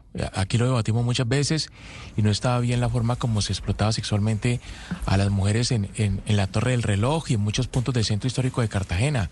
Es que se ha convertido realmente en, en- un bordel a cielo abierto, decían algunos, otros lo llamaban de otra forma, y realmente había que hacer algo. No sé si la solución sea crear una zona de tolerancia, no, no me parece a mí. eh, crear eh, esos barrios rojos como en, como en Holanda, como en Países Bajos, en Ámsterdam, pero, pero, pero sí, sí había que hacer algo para, para eh, eh, sacar del centro histórico eh, ese- esa explotación sexual que era cada vez más grande y movida además por eh, eh, mafias eh, de- dedicadas a eso, ¿no? A llevar Pero es que- a, a pero es jovencitas que- de diferentes partes del, del país, incluso eh, extranjeras, a prostituirse en, en esos eh, sectores turísticos de Cartagena. Ana. Es que ese, es el- ese es el punto, eh, Hugo, que es que eso lo que hace es estigmatizar más a las mujeres, es decir, no las queremos donde se ve. Es decir, no, no queremos eh, la prostitución donde se ve, no, no es donde se ve, es en ninguna parte. Y no es castigando a las mujeres ni prohibiendo, Sebastián, no es prohibiéndoles a las mujeres o a las personas que ejercen la, prostitución, sino castigando el consumo. ¿Castigándolo de qué manera? Castigándolo, no solamente eh, persiguiéndolo de, de, digamos, eh, penalmente, persiguiéndolo con, la- con las autoridades, también con lo que tiene que ver con impuestos, subiéndole los impuestos, haciéndole, ah, mejor dicho, haciéndoles el negocio imposible para que no puedan explotar Pero es que, más mujeres. Es Y aquí, y aquí mire, Hugo Mario, Sebastián, no, pero mire, aquí Sebastián, hay un asunto cultural fundamental en países donde culturalmente es apreciada la mujer por lo que es y por no por lo que se ve. Como, ¿por, qué, por qué países como Colombia inmediatamente se cae el, el- el webcam en, en Ucrania? ¿Por qué le cae todo a Colombia? Cuando se caen los dientes subrogados, ¿por qué cae todo ese consumo en Colombia? Por la cosa cultural de cómo nos ven aquí a Pero nosotras las mire, mujeres. Es eh, una vergüenza Ana como nos ven a las mujeres. No, pero es que yo, mire, eh, una de las promesas que hizo el alcalde Turbay para llegar a la alcaldía de Cartagena era recuperar el centro histórico que había sido tomado por la prostitución. Entonces, está cumpliendo también con un compromiso con la ciudadanía. Los cartageneros que viven en Cartagena, que padecen esta situación en Cartagena, le estaban diciendo a los candidatos, ¿usted cómo me va a solucionar este problema? Y el alcalde está buscando soluciones. Yo recuerdo que lo dijo muy bien aquí el doctor Turbay. Condena la prostitución. Cartagena no puede ser el destino turístico sexual del mundo. No puede ser. Entonces, cumplir- una promesa es- estigmatizar a las mujeres más vulnerables. Además se abrió, se abrió el debate, dijo, bueno, tengamos una discusión abierta entre todos y busquémosle solución. Pero lo que está haciendo el alcalde Turbay es respondiendo una solicitud de los cartageneros. Es que usted no se acuerda cómo es Cartagena cuando, cuando uno llega a Cartagena y encuentra una ciudad tomada por la prostitución. Ay, no perdóneme, Oscar, la yo vivo en Medellín. infantil. Yo vivo en eso, Medellín, entonces- Oscar, ¿de qué me está hablando? Medellín está sino igual que Entonces, Cartagena está tipo- ¿y la cosa no es esconder a las No. mujeres explotadas, no es esconderlas No en un distrito rojo, no, sino, sino hace, no hay es que que son, esos son los, esconderlas. esas son las zonas rojas. Él lo dijo. Esas son las zonas rojas, los dijo. distritos rojos Él son, dijo, es esconderlo. debajo- no estamos escondiendo la basura debajo de la alfombra. Entonces, ¿qué es? Busquemos una Eh, salida. eh, no son basura, no son basura, son mujeres y son mujeres vulnerables y no se deben esconder es ni estigmatizar. Son mujeres que usted cuando le hizo la pregunta Yo no le- yo no usé la palabra basura. La, basura Yo no del- usé esa del palabra. Dije esconde, esconder debajo.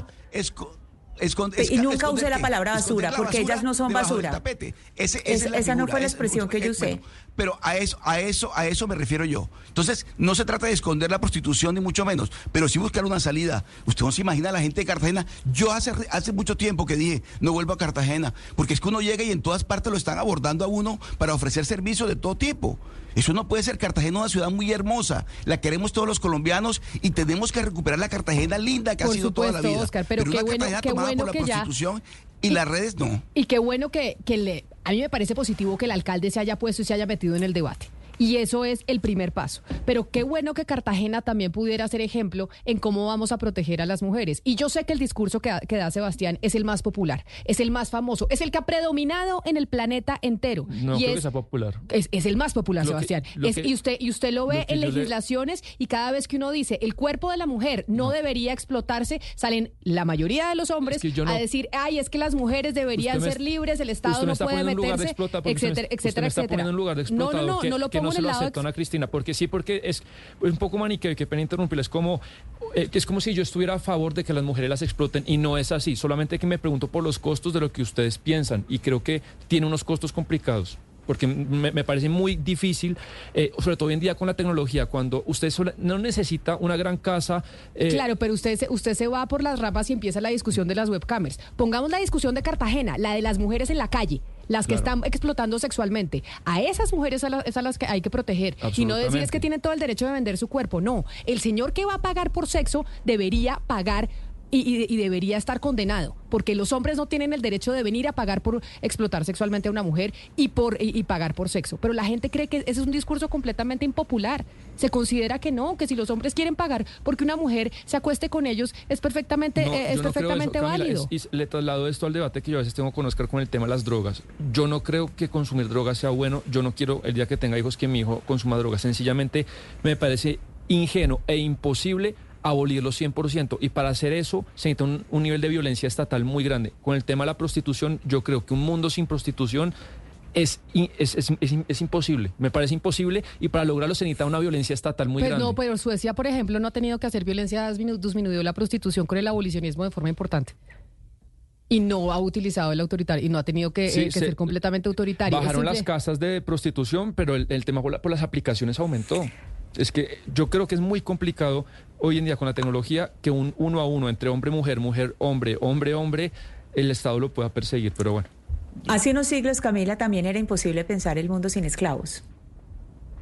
Se pensaba cómo se harían las grandes obras públicas, cómo se haría sin esclavos. Pues hay otras maneras de pensar el mundo. Y ya es hora de que todos empecemos así. Así parezca imposible un mundo sin prostitución, pues empecemos a, a- a pensar un mundo sin prostitución y con mujeres que tengan trabajos, que sean eh, trabajos que no impliquen, que tengan todo este nivel de riesgo, que eh, sabemos es, repetitivo, es reiterativo decir los riesgos a los que se exponen las mujeres explotadas, donde culturalmente se aprecia, la mujer por lo que es y no se compren sus cuerpos ni para prostitución ni para maternidad subrogada. Entonces yo creo que sí es, es, es una manera de pensar el mundo distinto y sí, es hora de hacerlo. Así como hace 500 años era imposible pensar un mundo sin esclavos y hoy es esclavitud, claro que todavía hay esclavos. Eh, En, algunas partes del mundo todavía se tienen esclavos y se trabaja en condiciones de esclavitud, pero no es algo que es avalado socialmente como si lo, lo- lo es tristemente la prostitución. Son las 11 de la mañana, 25 minutos, y hablando de mujeres y de mujeres protagonistas, que es precisamente lo que queremos en el mundo, pues Gonzalo, vámonos a las elecciones norteamericanas antes de irnos para Chile, a que los expertos nos hablen sobre lo que está pasando con los incendios, con el cambio climático, qué es lo que estamos viviendo y a qué se debe eh, concretamente. Y es que, ¿sabe qué? Vuelvo y repito, berraca Nikki Haley perdió en New Hampshire y todo el mundo, todos los, los opinadores en los Estados Unidos, todos diciendo, señora, tiene que retirarse, tiene que retirar. Perdió por nueve puntos en New Hampshire, que a mí no me parece tanto, ya sé que todos los opinadores políticos dicen que sí, pero berraca decir, yo no me retiro, no me retiro y aquí la carrera por la, por la candidatura del Partido Demócrata está lejos de terminarse. Una mujer Pues parándosele a ese monstruo que es Donald Trump. A ver, yo difiero de usted, Camila, en el sentido de que eh, la actualización que dan hasta ahora los resultados de las elecciones primarias en New Hampshire eh, arrojan que la diferencia ya está por 11.5, casi 12% entre Donald Trump y Nikki Haley. Hay que decir que hay que rescatar lo siguiente.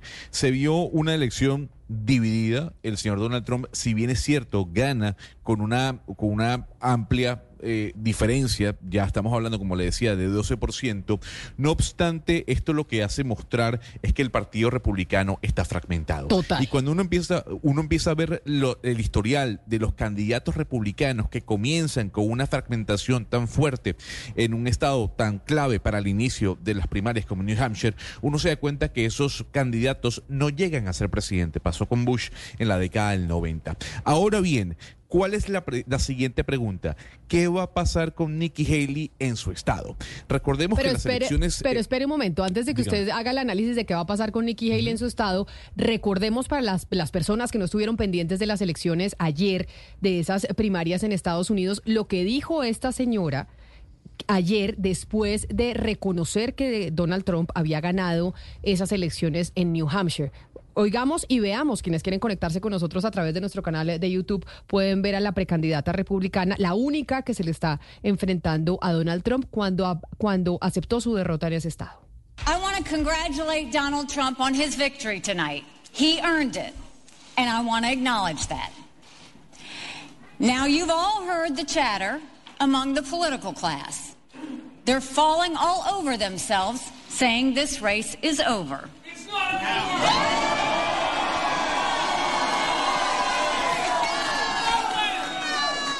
Well, I have news for all of them. New Hampshire is first in the nation. It is not the last in the nation.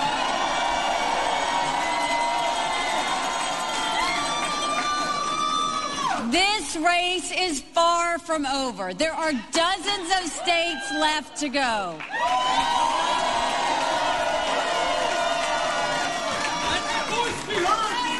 And the next one is my sweet state of South Carolina.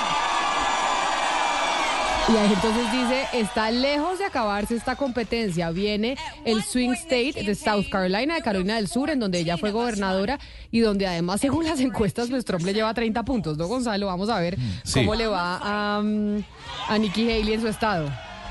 Mire, fíjese bien que el análisis que se da es ese. Si bien es cierto que ayer en el discurso Nikki Haley, porque habló antes que el presidente Donald Trump asumió la derrota felicitando al exmandatario, lo cierto del caso es que el 24 de febrero se, jue- se le juega la vida a Nikki Haley con respecto a su futuro dentro de la carrera presidencial. ¿Por qué?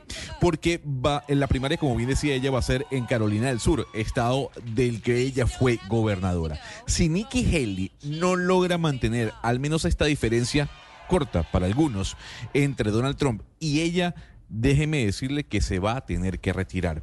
Y se va a tener que retirar sobre todo, ¿por qué? Porque Donald Trump está consiguiendo aliados muy importantes que trabajaron de la mano con Nikki Haley. Por ejemplo, el senador eh, Tim Scott, que al final eh, tuvo un acceso a la silla dentro del Senado gracias a Nikki Haley, le dijo, no señora, yo no voy con usted, yo voy con el señor Donald Trump. Entonces, tanto es así, Camila, Pero que ya que- desde la Casa Blanca, señora, Pero más que los apoyos, ¿sabe qué, Gonzalo? Yo creo que es la plata. Nikki Haley recogió 25 millones de dólares el año pasado. Usted sabe que hacer política cuesta plata en los Estados Sí. Unidos mucho más. Si ella no logra tener un buen resultado en Carolina del Sur, pues sus donantes, pues los ricos de Ah, los no, Estados pues, Unidos no van a decir yo voy a votar plata en una candidata que no, que no tiene prospecto que ni siquiera realmente". gana su estado. Exacto. Pero, pero también ella le está jugando a otra cosa. Es que lo que nos ha dicho Lucas es que recuerde que es que el señor Trump tiene cuatro procesos judiciales. Entonces Sí, ella le señora, apuesta, pero hay- bueno, si este ojo. tipo no puede, si este tipo no puede ser candidato, pues la única que está ahí soy yo. Y en el discurso de ayer que acabamos de, de ver y de escuchar, ella dice, esta carrera por la presidencia y por ser candidata del Partido Republicano, arrancamos 14. Hoy somos dos. Y soy yo la Sí. única que está parada enfrente de Donald Trump. Por eso es que yo digo, más allá de que gane, de que no gane, me parece berraca. Pero, Camila, lo que pasa es que Lucas, si bien es cierto, tiene una interpreta- interpretación interesante sobre el futuro del señor Donald Trump, es que de los cuatro procesos hay uno solo que es el que lo puede invalidar, que es el proceso de Georgia. Eh, es el único que pudiese invalidar o inhabilitar a Donald Trump frente a una posible candidatura presidencial.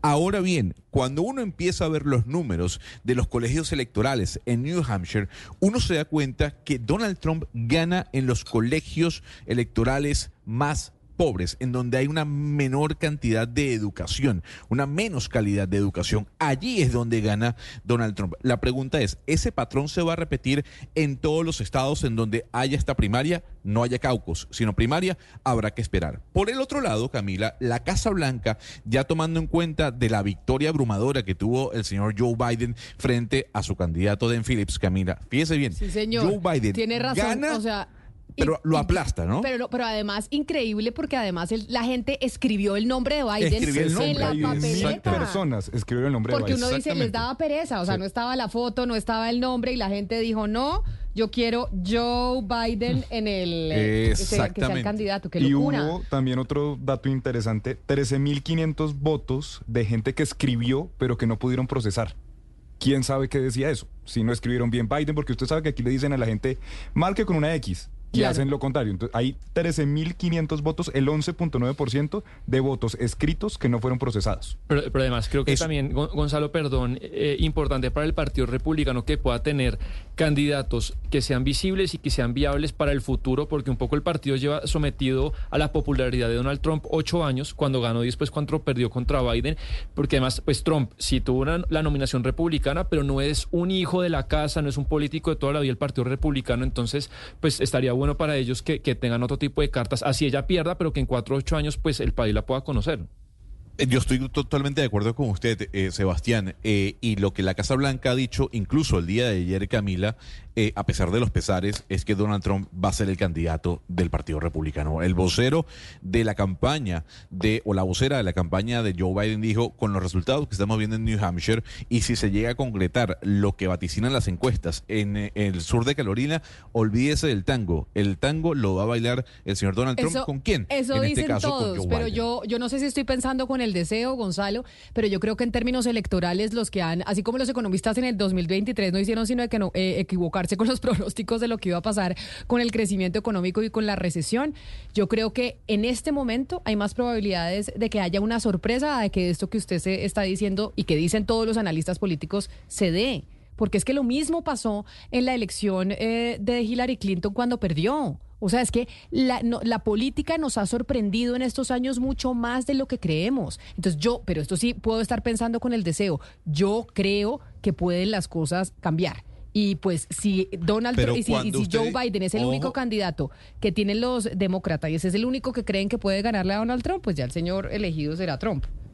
Pero cuando usted me dice que puede cambiar, es que usted cree que aquí lo que va a ocurrir, repito, to- agarrando su bolita de cristal, vamos a adentrarnos en el departamento. No, no de tengo bola de cristal, a mí ni me crea, yo pero solo un estoy momento. pensando con no, el no, bueno, deseo. pero no, pero con su deseo. Su deseo es que Donald Trump no corre, Nikki Haley sube y Joe Biden sale y entra en Phillips. Eso Ese es su, su- exacto. Ese es mi Muy escenario, pues como la renovación. O sea, es que estamos teniendo dos señores de 82 años que casi eh, son ¿cuántos años tiene Trump y cuántos tiene Biden? Trump Lucas? 77, Biden 79, 81. 77. Exacto. Exactamente. O sea, ya fueron presidentes los dos, también que haya una reno- una Pues es que renovación. de y que- Biden, si Biden ganara, terminaría su segundo mandato con 86 años. Por Camila. eso, por eso, imagínese. O sea, no es que él no tenga Pero- las capacidades, pero pues es como cuando uno tiene hijos viejos, uno, uno tiene más eh, energía cuando está más joven que cuando tiene más años. Es simplemente por un tema biológico. Ahora, ¿usted no cree, eh, yo, le voy- yo, yo coincido con su, con su opinión, al igual que coincido con la opinión de, de Sebastián, que- de que no hay una generación de, de relevo interesante, al menos dentro del Partido Demócrata? ¿Por qué? Porque si usted ve los candidatos o precandidatos del Partido Republicano, usted pudo ver dos figuras interesantes. Nikki Haley, que es la que queda en la contienda frente a Donald Trump, y el señor Ron DeSantis. Sí, eh, falta de carisma, falta de, de- respuestas duras y claras y concretas a la hora de los debates. Eso está muy bien. A mí lo que me preocupa es el Partido Demócrata, porque el Partido Demócrata como referente no tiene absolutamente nadie. Digamos que, y lo hemos mencionado acá, y yo se lo traigo acá tiene a Gary Newsom, que es el gobernador del estado más woke de los Estados Unidos, que es California, y yo creo que por eso él no va a ser candidato presidencial en esta y muy poco menos dentro de cuatro años. ¿Por qué? Por su posición radical progresista. La pregunta que yo le hago a usted es, ¿quién puede eh, sustituir a Joe Biden más allá de Dan Phillips, que nadie lo conocía. Se habla de Pete Buttigieg, el nombre sigue desaparecido, aunque algunos analistas lo mencionan. Eh, aquí el problema lo tiene sobre todo el Partido Demócrata, porque del lado republicano hay un monstruo político, Donald Trump, eso lo sabemos, tiene una cuota política importante, pero debajo de él, Por eso le digo que quedan a- nueve a Nikki meses. Haley, Si Joe Biden se retirara, de pronto se puede crecer otro candidato. Es lo que yo, pero eso es pensando con el deseo. Porque si Joe ¿Usted Biden da es el candidato de los de-? Sí, total. Yo también. No, bueno. lógica. Pero además le voy a decir una cosa terrible y Ana Cristina, eh, pues yo creo que aquí tenemos que ser conscientes de la falta de evolución que todavía hay en los países y sobre todo en los Estados Unidos. Yo no pondría a competir a una mujer eh, del Partido Demócrata con, eh, con Trump. Yo me iría con un hombre porque ya sabemos que ese techo de cristal todavía existe y Kamala no le va a ganar a Trump. Nunca le va a ganar. Es que Biden no le va que a ganar pasa, tampoco. Camila, lo que pasa, Camila, es que la, yo creo, pues bueno, aquí estoy con, con la teoría de el único que le podría ganar, que es de lo más peligroso que pueda hacer uno. Pero escoger una mujer tendría que ser una mujer eh, poderosísima como Michelle Obama. No y ella ya ha dicho mil veces que no. Ella ya ha dicho que no quiere.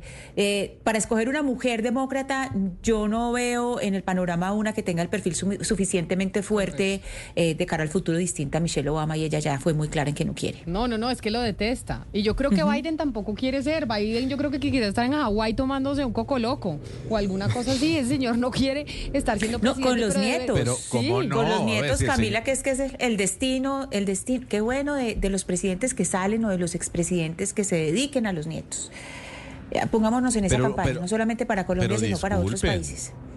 Oye, porque ustedes de- demeritan al señor Joe Biden como presidente cuando él habló ya en diciembre que él quiere buscar la reelección. O sea, créame, créame Camila, que si el señor Joe Biden no estuviese interesado No en creo buscar que la reelección, no, yo no creo hubiese que hablado. yo creo que siente la responsabilidad y el peso que el Partido Demócrata le da. Yo creo que ese señor no pues, creo, pero pues no, no somos amigos de él ni mucho menos. Pero yo creo que el señor a su, a su edad ya querría estar con los nietos y tranquilo y chao el amigo. Es que cre- es que tener pro- eh, ser presidente de los Estados Unidos no es un trabajo menor, Gonzalo. Lo que pasa, Camila, es que yo creo que Joe Biden se la está jugando frente a Donald Trump. Yo le digo algo. Si el candidato republicano no fuese Donald Trump, yo eh, sigo su teoría. Joe Biden dice, ¿sabe qué? Yo me bajo de este autobús y que venga el siguiente y ahí vemos. Pero como es Donald Trump, él lo ha dicho en repetidas ocasiones.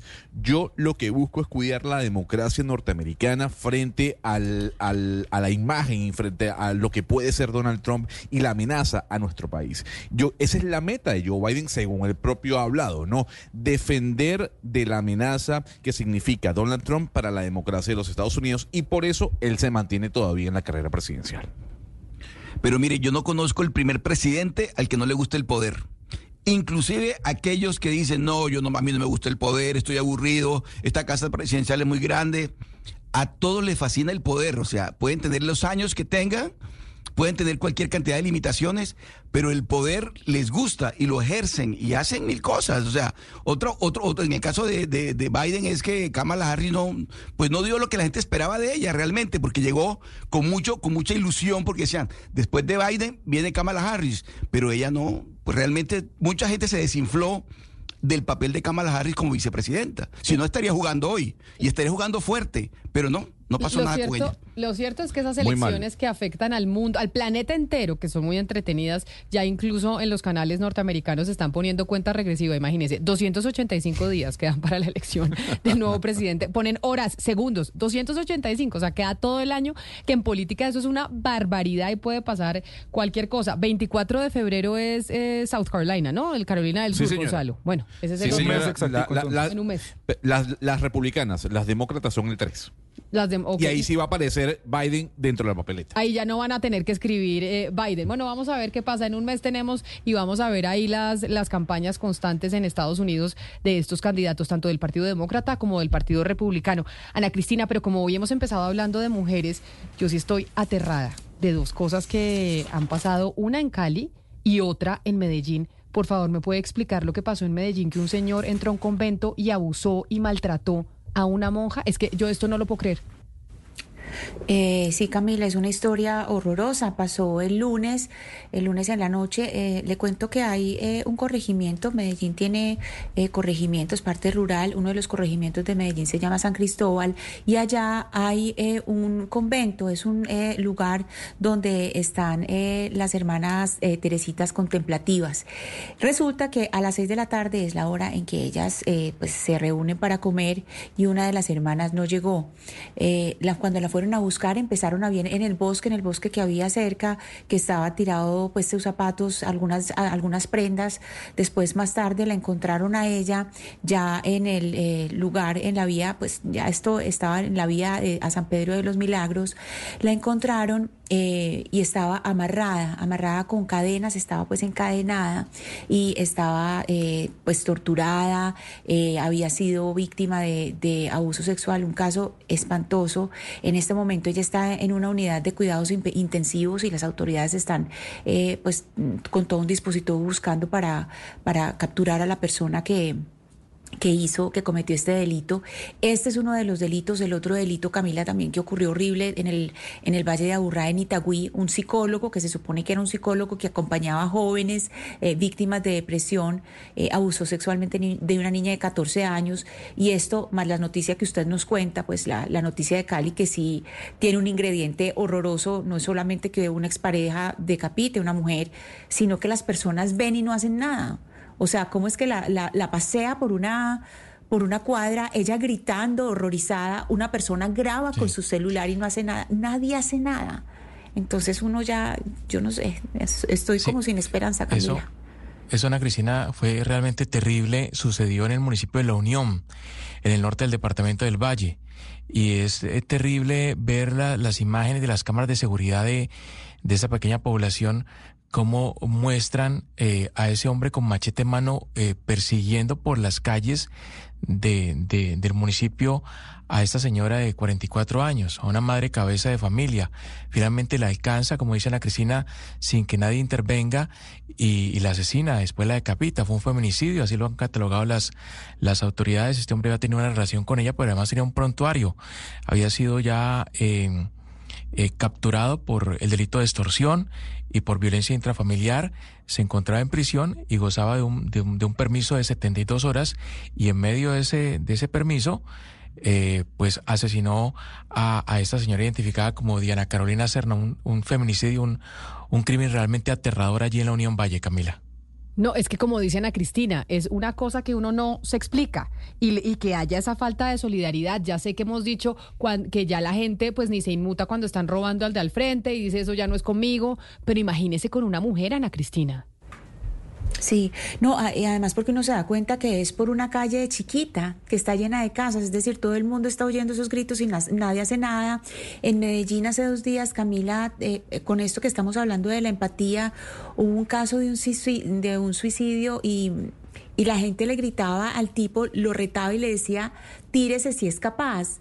O sea, uno cómo puede decirle eso a una persona que está desesperada, que se va a tirar de un, de un piso alto de un hotel y no solidarizarse, no buscar cómo ayudarlo, sino burlarse, decirle usted no va a ser capaz. Algo, algo nos está pasando como sociedad supremamente eh, duro y preocupante, porque las, las noticias que hemos dado esta semana, pues siempre estamos dando noticias eh, terribles, pero estas noticias que son de falta de empatía, de falta de solidaridad, como, como si no nos importara ya la vida del otro, como un desprecio por la vida, es eh, absolutamente deprimente y le, acaba a uno toda la esperanza. Y yo creo que así suene muy mamá o lo que sea, que las eh, redes sociales han colaborado mucho en eso, en donde sintamos un desprecio y nos desliguemos totalmente de la humanidad del otro. Porque como la red, usted mire nada más el canal de YouTube de, de Blue Radio, mire el chat, eh, mé- métase a ver el chat, a ver lo que son las conversaciones y cómo se tratan los oyentes que están ahí conectados con nosotros. Uno, nos insultan todos los días, minuto de por medio, ¿no? Pero eso no importa porque aquí ya aceptamos todas las críticas. Pero dos, como se hablan entre ellos. Es que usted viera lo que es. Y eso no es solo ahí en el canal de YouTube de Blue Radio en, vivo en nuestro chat, sino es en Twitter, en Facebook, al canal que usted se meta. No importa lo que estemos hablando, la conversación siempre es la misma. Usted, petrista, usted, uribista. No, o sea, que uno dice, pero de verdad. O sea, como que no nos salimos eh, de esa dinámica. Ya sabemos que muchos son bots y cosas pagadas y que los partidos políticos meten a su gente ahí. Eso lo sabemos. Pero también es, es cierto, Oscar, que la gente cree que porque no, porque estamos detrás de una pantalla, porque no nos estamos viendo eso, pues digámonos lo que sea. Y eso ha generado que a la hora de estar de verdad frente a frente, pues eh, seamos completamente inhumanos. Camila, es que se cree que existe el derecho al insulto. Entonces yo tengo el derecho a insultarlo a usted y soy su interlocutor porque, porque compartimos redes sociales. Y resulta que no es así. No, ese, ese derecho no existe y las redes sociales se prestaron para eso. Pero Camila, lo que usted plantea es bien interesante lo que tiene que ver con el feminicidio de la Unión Valle. La persona que está grabando... ¿Por qué no deja de grabar y actúa y salva a la, salva a la persona, a la víctima? A mí me, aterra porque dije, la persona que está grabando, así como grabó, pudo actuar y salvarle la vida a, la esta señora.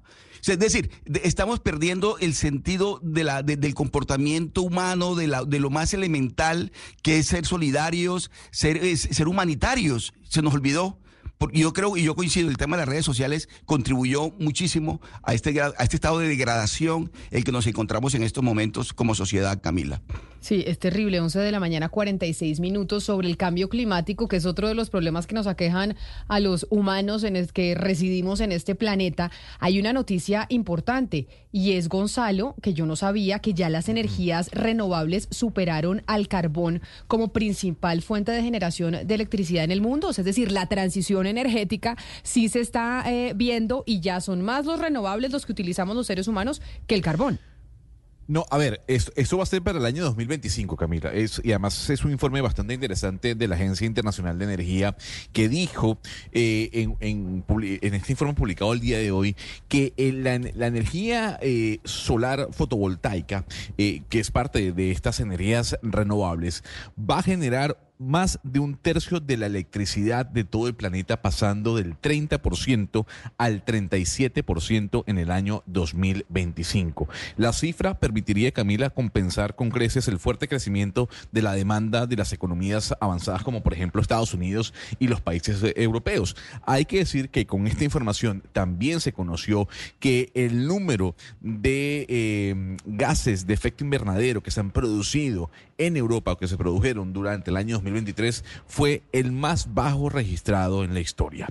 Hay que decir también que este informe eh, sugiere que también podría ocurrir lo mismo en China, que hoy produce más de la mitad de la electricidad mundial a partir de carbón. Lo que se espera es que en China, Camila, que es el gran, eh, digamos, operador, generador de plantas fotovoltaicas, esa operación vaya acabando con toda la energía generada en carbón. Y ese, y ese apalancamiento de la energía solar en China y en los Estados Unidos daría como resultado que el año que viene, a finales del año que viene, este tipo de energía renovable supere a la energía generada por el carbón.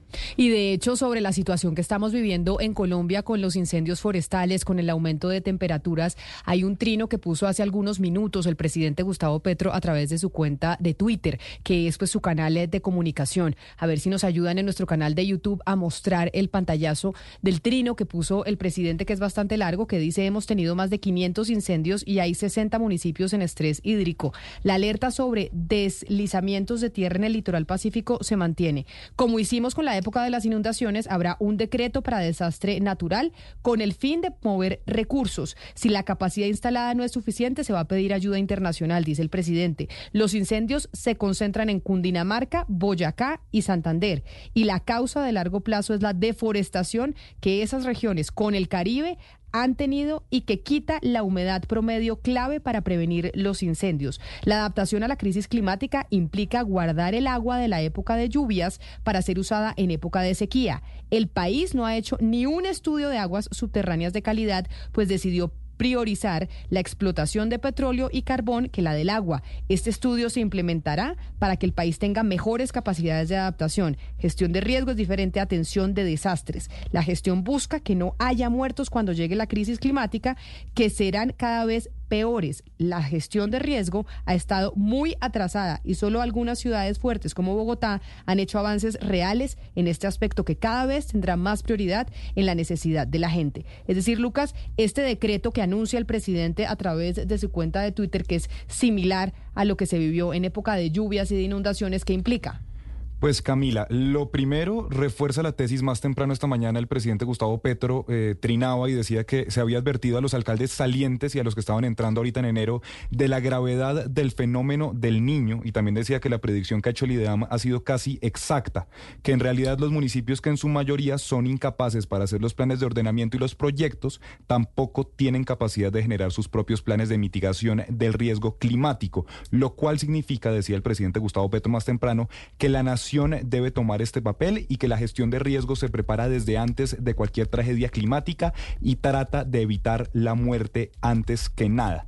Confirma entonces que va a emitir un decreto eh, por desastre natural debido a los incendios con el fin de mover los recursos. Y que en caso de que no se pueda se va a pedir ayuda internacional como recordará usted hace un año los incendios estaban azotando a Chile. Pero ese decreto que implica que puede tomar partidas presupuestales sin tener eh, que pasar todos los trámites que normalmente se necesitan, que es lo que creería uno, es se necesita poder tomar decisiones rápido para enfrentar estas alertas climáticas que estamos viendo y los incendios y ese decreto implicaría que se puede disponer de recursos más fácilmente, seguramente, que fue lo que pasó en la, en la temporada invernal.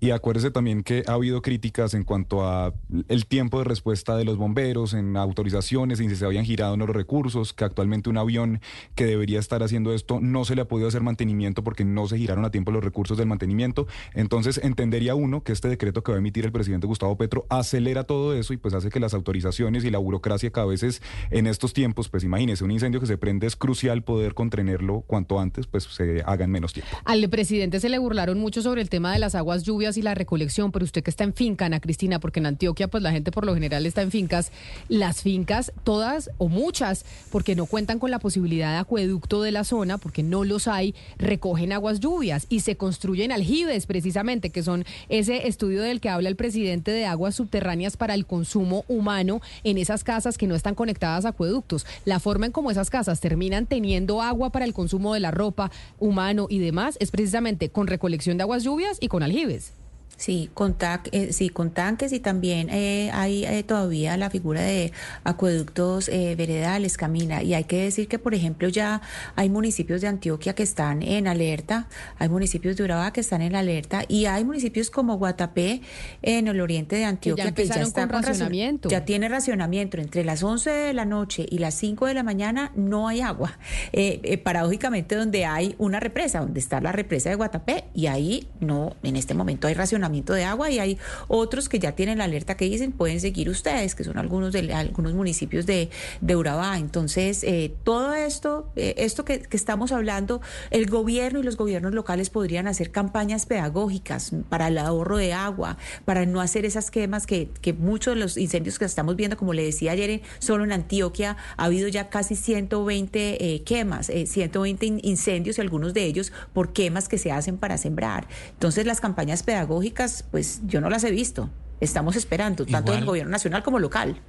Igual está pasando en el Valle de Cauca, Camila. Hay más de 30 municipios en alerta por posible desabastecimiento de agua potable. El nivel de los ríos es crítico en, en muchos casos.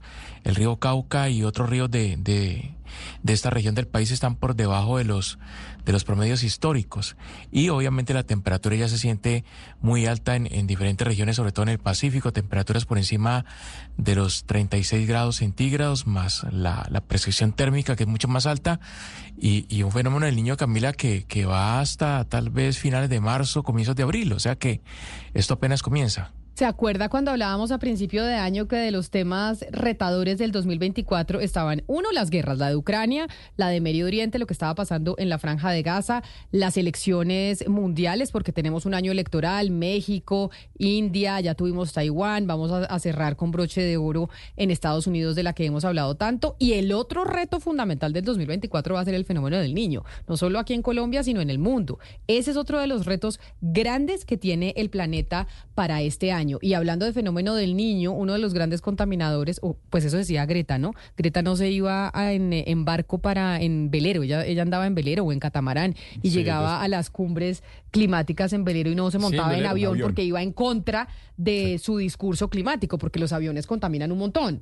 Si ella a alguna cumbre A Nueva York, llegó en York, velero, porque ¿se además acuerda? eso era un recorrido pues claramente es mucho más demorado como un mes 15 días le tocó salir con anticipación porque ella no montaba en avión Y lo, pa- y lo pagaba ella porque vaya y alquile una semana un velero a ver Pues segura no, pues seguramente se lo da alguna fundación Ah, y ella debe recolectar una cantidad de, Sí. de dinero porque ella, porque claro que montar en avión pues contamina, por eso al presidente Gustavo Petro le dicen que a mí me parece pues un discurso y una discusión un poco eh, pues que no tiene ningún sentido decirle que ay como él se monta en avión entonces que ahí está contaminando el planeta entonces que esos Sí, es 34 absurdo. es absurdo pues el señor tiene que viajar porque tiene que hacer reuniones como presidente de estado pero usted que es el de la aeronáutica civil aquí Sebastiano del mundo de la de los aviones tenemos nueva aerolínea en Colombia Sí, es una muy buena noticia. JetSmart, eh, aerolínea pues que se fundó en Chile, pero ya hace parte de un conglomerado eh, pues de aerolíneas que hace parte de un fondo de inversión de Estados Unidos, llega a Colombia a operar nacionalmente. Ya estaba en Cali operando vuelos internacionales y hoy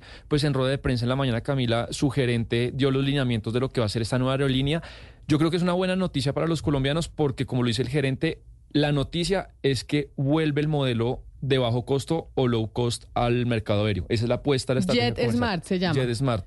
Eh, Eh, las que eran de bajo costo que desaparecieron fueron cuáles Viva y Ultra. Viva y Ultra Pero incluso ellos dicen... y Wingo no teníamos una que se llamaba Wingo pero esa todavía existe Wingo todavía existe. Ah, todavía existe, Wingo, perdón. Wingo tiene el 3% del mercado, digamos, se, se divide así, en, en el, el mercado nacional, más o menos 50% Avianca, 30% Latam y el resto se reparten entre las demás. Pero esta estrategia comercial eh, de JetSmart, Camila, ellas- ellos lo denominan como no solo low cost, sino ultra low cost. Ya sacaron y ultra low cost es que que usted paga un pasaje de cuánto bueno, por ejemplo, en este momento se pueden conseguir, eh, ellos pusieron en la rueda de prensa el pantallazo eh, y ya se puede comprar los tiquetes Bogotá-Medellín por 30 mil pesos. Ana Cristina o sea eso ni un pasaje de bus cuesta Déjeme- Bogotá Medellín Déjeme leer las, las siete rutas, Ana Cristina, con las No, que... pero a mí me da un poquito de susto, Sebastián. ¿Podemos leer la letra chiquita antes de los precios? No, pues me pongo nerviosa. evidentemente se podrá usted montar un collar, un collar y nada más, pero bueno, Sí, si ni mal ni morral. en El chanclas. morral le Bueno, cobran, si se pone aretes en le cobran, Bueno, pero- si va con tenis le cobran, eso está- le cobran hasta la risa. pero está muy bien para lo que hoy en día cuestan los tiquetes en Colombia. Con estas siete rutas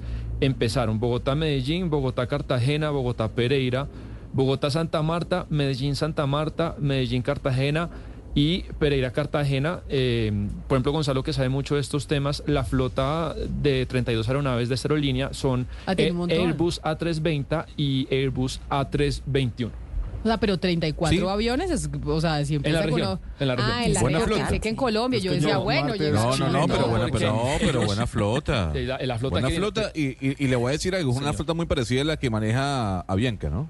Sí. Ah, sí, con los porque Avianca es A319, Airbus. A320 y A321, Eh, exactamente. Y, y el, el- el acción, uno de los accionistas de este fondo de inversión es American Airlines Gonzalo, entonces ellos tienen alianzas y va a haber alianzas para Colombia con American Airlines. Entonces, pues yo sí creo que es una buena noticia, Camila, para que los precios bajen eh, y para que solamente la competencia va, va a mirar de reojo y si, y, si tienen éxito, pues los precios tendrán que bajar. Acá desde el equipo de producción le mandan a decir que usted le está haciendo propaganda solo a JetSmart, que porque Avianca y Latam hace unas semanas también anunciaron que iban a bajar los No, precios pero- y tenían precios así de 40 mil, Me- 50 mil pesos Bogotá, Medellín. Me parece injusto ese reclamo porque la noticia hoy es que empieza una nueva aerolínea a operar en Colombia. Bianca tiene 110 años. Hace 102 años el Sebastián Hora de turno debió dar la, la noticia. Sí, Eh, no yo, lo sé. Sí, yo estoy diciendo que arranca doña, doña- doña Jennifer a operar JetSmart y esa es la noticia, que hay una nueva aerolínea en Colombia. Y, eh, Son- pero son será que será que empiezan Hugo Mario con estos precios porque están arrancando o no los van a mantener así baratos. Sí, yo creo que es imposible una operación eh, comercial eh, eh, aérea con esos precios tan bajos. Es que usted mismo, usted lo ha dicho, Camila, ni siquiera un pasaje en, en bus es tan económico. Eh, ahora, la promesa o la oferta eh, de esta aerolínea es que el pasajero puede llevar el equipaje que desee pagar. O sea, de acuerdo al peso, paga, ¿no? O sea, si usted más- se trastea, pesa, puede paga. llevarse ocho maletas y paga de acuerdo al peso. ¿Es lo que dice la aerolínea? Esa, esa, eso es lo que está ofreciendo. Esa es la promesa de valor de la aerolínea de, de bajo costo. Bueno, pues entonces noticia importante. Como yo le decía, Sebastián es el hombre de los aviones, le van a quitar el puesto a Gonzalo, usted que es el embajador de Copa aquí en esta mesa de trabajo. Nos vamos con las noticias del mediodía y regresamos a hablar de un tema muy espinoso y algo que le sucedió a una integrante de este equipo de trabajo aquí en Blue Radio, que seguramente a ustedes también les ha sucedido, y es lo que está pasando con la inseguridad en las zonas rurales del país. ¿Tiene un producto natural para la tos? Naturalmente. Diga no, no, no a la tos con miel tertos. Con totumo, sauco, eucalipto, miel y propóleo. En Colombia son las 12 del día en punto. Buenos días. ¿Tiene un producto natural para la tos? Naturalmente. Diga no, no, no a la tos con miel tertos. Con totumo, sauco, eucalipto, miel y propóleo. ¿Y qué otros productos de Natural Freshly tiene? Apetifor, que mejora el apetito. Fibofor, fibra fuertemente natural. ¿Y qué antiinflamatorio tiene? Finacid, la solución antiinflamatoria de origen natural. Solicite productos Natural Freshly. Tratamientos científicos con productos naturales. Es un fitoterapéutico no exceder su consumo. Lee indicaciones y contraindicaciones en la etiqueta. Si los síntomas persisten, consulte a su médico.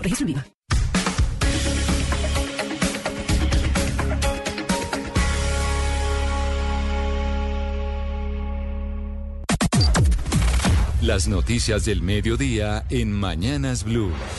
Y en las noticias del mediodía nos actualizamos rápidamente de la mano del servicio informativo de los incendios que se registran a esta hora en el país. Y vámonos a Bogotá porque otro incendio se está registrando a los alrededores del relleno sanitario Doña Juana. De hecho, ya la calidad del aire en Bogotá como consecuencia de estos incendios y la contaminación se han venido deteriorando. Felipe García.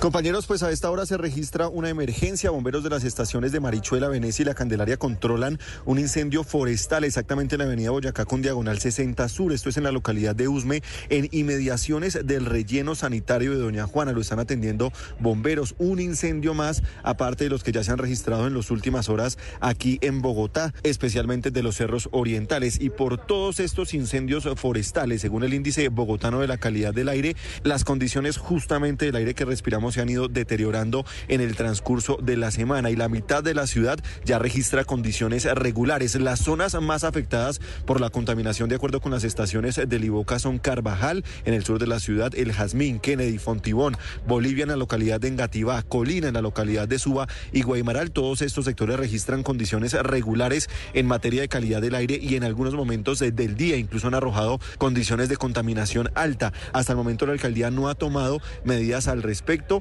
solamente han hecho algunas recomendaciones como el uso del tapabocas, sin embargo estaremos aquí pendientes desde el puesto de mando unificado que en unos minutos va a hablar el alcalde Carlos Fernando Galán para ver si tomará algunas decisiones en materia de salud en la capital del país.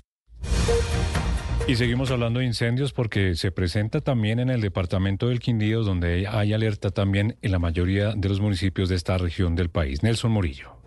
En el Quindío, sus 12 municipios tienen alerta ante la probabilidad de incendios de cobertura por las altas temperaturas que tiene esta región del país. Juana Gómez, secretaria del Interior del Quindío, confirmó las primeras afectaciones por las llamas en este departamento. Presentaron tres incendios de cobertura vegetal, uno en el municipio de Génova, en la vereda El Dorado, otro en el municipio de Córdoba y otro en el municipio de Calarcá, en un lote contiguo al hospital de este municipio ambos pudieron ser pues controlados eh, por parte de nuestros bomberos voluntarios de cada uno de estos municipios.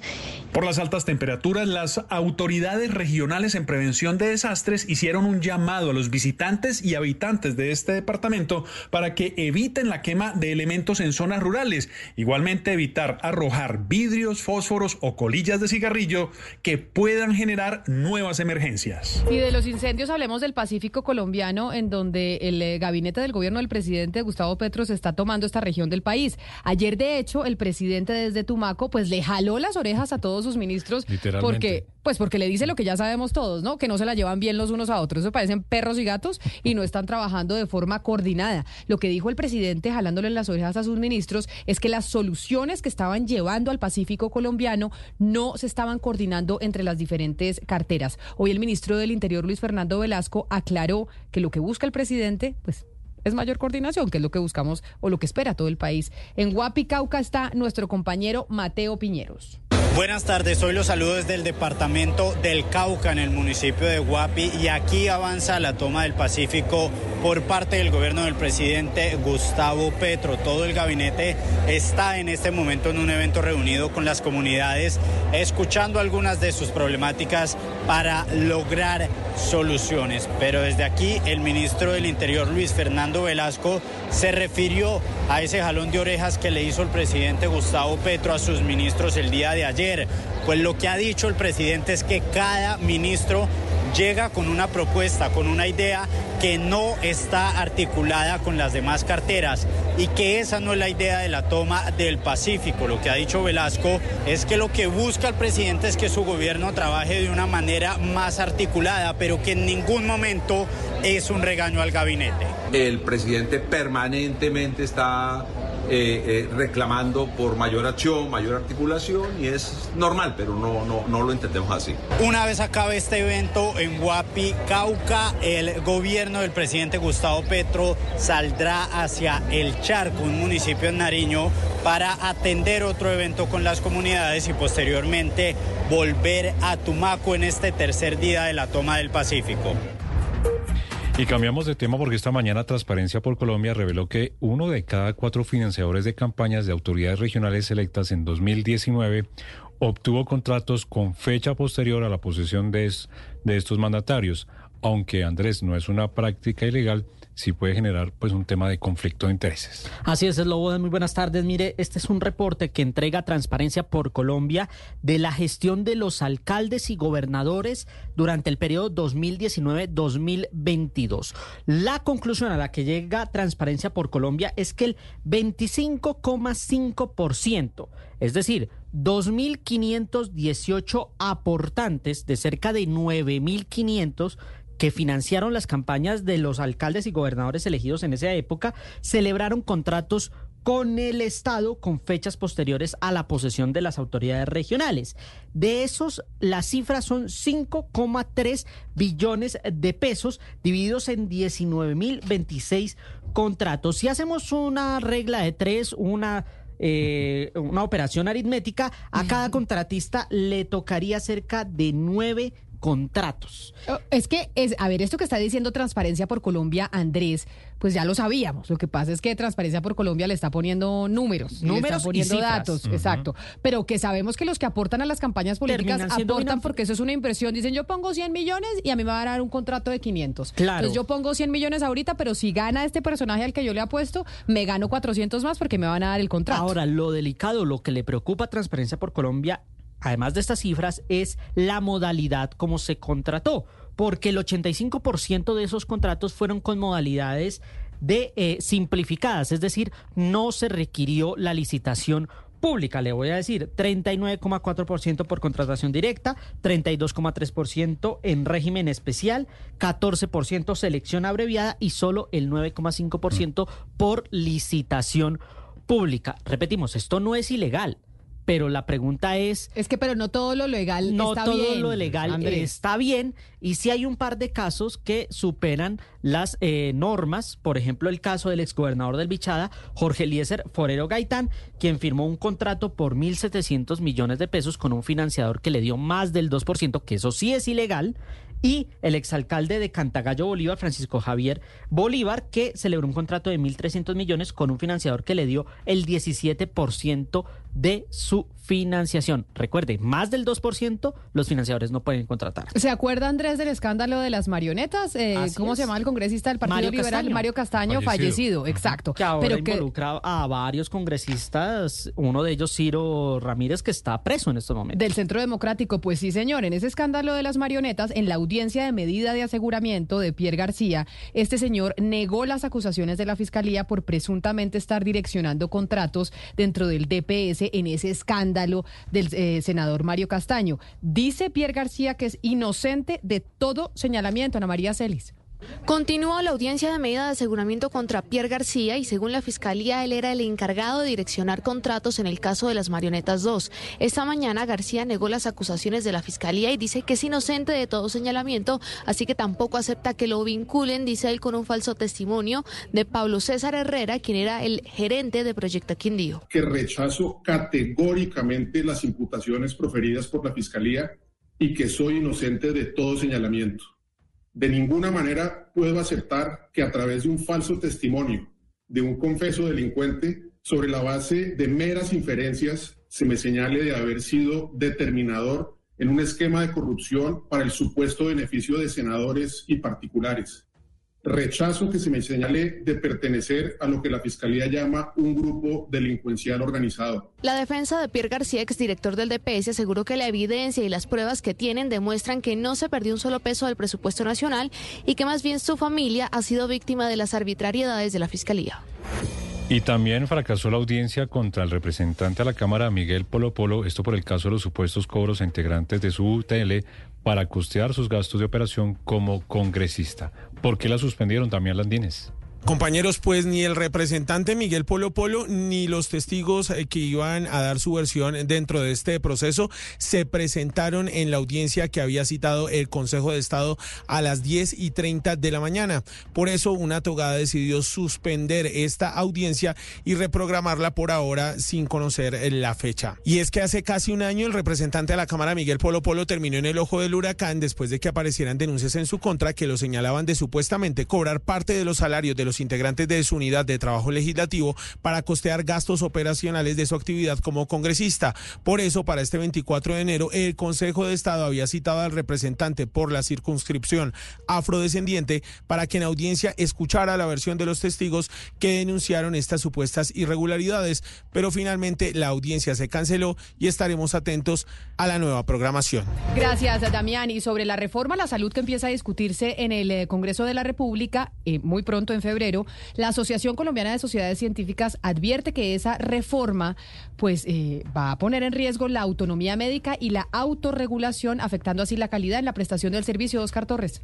La Asociación Colombiana de Sociedades Científicas expresó inquietudes sobre las auditorías relacionadas con la autonomía profesional y la autorregulación que plantea el proyecto de reforma a la salud del gobierno Petro. La asociación advirtió que las auditorías planteadas por el articulado podrían convertirse en barreras para la atención médica y socavar la autonomía profesional. Según la asociación, que agrupa 69 especialidades médicas del país, la problemática se manifiesta en tres artículos del proyecto. El numeral 18 del artículo 49, que asigna a las gestoras de salud y Vida la auditoría de cuentas médicas sin ofrecer claridad adicional, el parágrafo 4 del artículo 69 que ordena a la ADRES implementar un sistema de auditoría de cuentas médicas y los artículos 116 y 117 que establecen comités de autorregulación y juntas médicas para evaluar decisiones de profesionales médicos. Estos artículos que buscan evaluar una actuación de los médicos plantean cuatro filtros en el proceso de atención médica, lo que podría implicar una constante revisión de la labor profesional. La noticia internacional. Sigue la crisis política en Guatemala. La fiscal general del país centroamericano, Consuelo Porras, dijo que no se va a reunir con el presidente Bernardo Arevalo y que mucho menos va a renunciar. Algo de contexto. El presidente Arevalo acusó públicamente en septiembre pasado a la fiscal general de encabezar un intento de golpe de Estado para evitar su investidura tras su sorpresiva victoria electoral. Mientras que la fiscalía quería quitarle la inmunidad al mandatario electo por distintos casos de supuesta corrupción. El presidente Arevalo entonces esperaba recibir la fiscal para que rindiera un informe sobre sus labores y avances al frente de la fiscalía el día de hoy. Pues la fiscal dijo que no va que no va a asistir y que ese informe lo va a presentar en redes sociales y en sitios oficiales. Además, advirtió que va a completar su mandato de cuatro años al frente de la Fiscalía de Guatemala.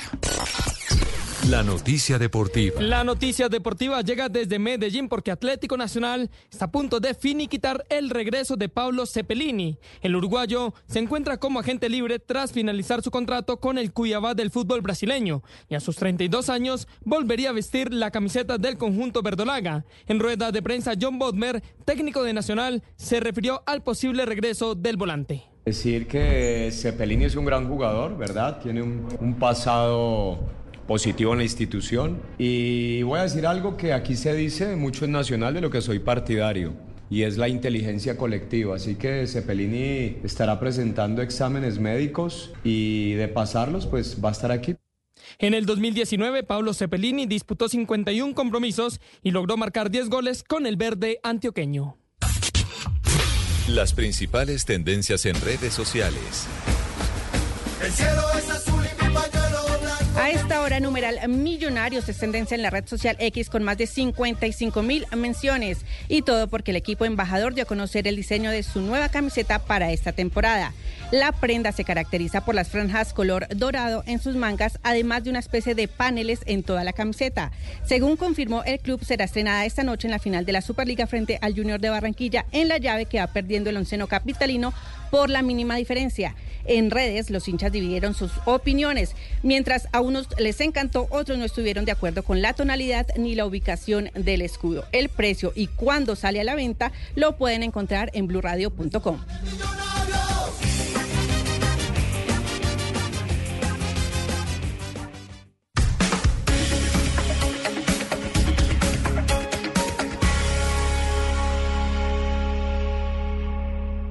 Llega el mediodía. Y en Mañanas Blue continúa el análisis y el debate. Dirige Camila Zuluaga. Son las 12 del día, 15 minutos. Les damos la bienvenida a quienes estaban en sus noticieros locales en Medellín, en Cali, en Barranquilla, en Bucaramanga. Muchas gracias por seguir conectados con nosotros aquí en la edición central de Mañanas Blue. Y empezamos este segmento con una noticia importante y de última hora que tiene que ver con el canciller Álvaro Leiva, porque la Procuraduría lo suspende por tres meses por el escándalo de los pasaportes. Damián Landines, ¿cuál es la información y los detalles que hay sobre la suspensión de el canciller.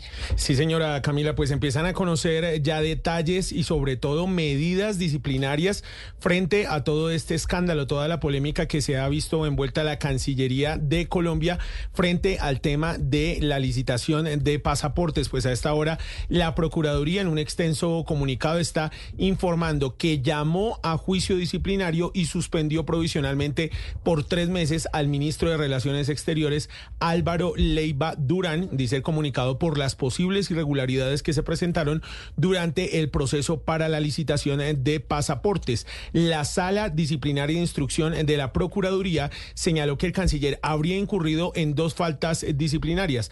Se las cuento, están tipificadas o calificadas de manera provisional como gravísimas. La primera es al declarar desierta la licitación sin tener los fundamentos fácticos, jurídicos y técnicos. Dice allí la Procuraduría que esto podría trans transgredir en los principios que rigen en la contratación estatal. Y el segundo punto tiene que ver con que el organismo de control profirió cargos al ministro por supuestamente decretar la urgencia manifiesta durante el desarrollo del trámite contractual sin que al parecer existieran causales para adoptar esa determinación. Por eso, con esta decisión, pues se da la suspensión, eh, la suspensión provisional de tres meses, una decisión que toma la sala disciplinaria de la Procuraduría y pues por ahora, Camila, son las decisiones que se empiezan a conocer en medio de todo este escándalo de los pasaportes. Desde hace mucho tiempo, Ana Cristina Damián se viene hablando de un remesón ministerial y siempre sale a relucir el nombre de Álvaro Leiva. Siempre se ha preguntado, bueno, ¿va a haber eh, relevo o no en la Cancillería? Ahora, con esta suspensión por tres meses del canciller Álvaro Leiva, la pregunta es qué va a hacer el gobierno nacional, quién queda a cargo de la Cancillería y si el presidente pudiese hacer ese relevo que muchas veces se ha dicho que lo ocuparía ese cargo el, embajador de Colombia en Estados Unidos, Luis Gilberto Murillo. Sí, lo que pasa, Camila, es que, digamos, el caso de Tomás Greganzón, toda, toda esta, esta eh, licitación, pues aquí hubo un desconocimiento de una cantidad de principios en el momento eh, que se, pues, que, lo que hacen es eh, declarar desierto el proceso de licitación pública cuando sacan esa resolución en septiembre de 2023 sin que, pues, se, se diera como ninguna razón clara, pues ahí ya no solamente se, ah, está la falta disciplinaria, sino que todo el mundo empezó a asustarse, es decir, en la opinión pública, pues todo lo que empezó a pasar. Aquí en esta eh, decisión, Camila, es muy importante decirles a los oyentes dos cosas.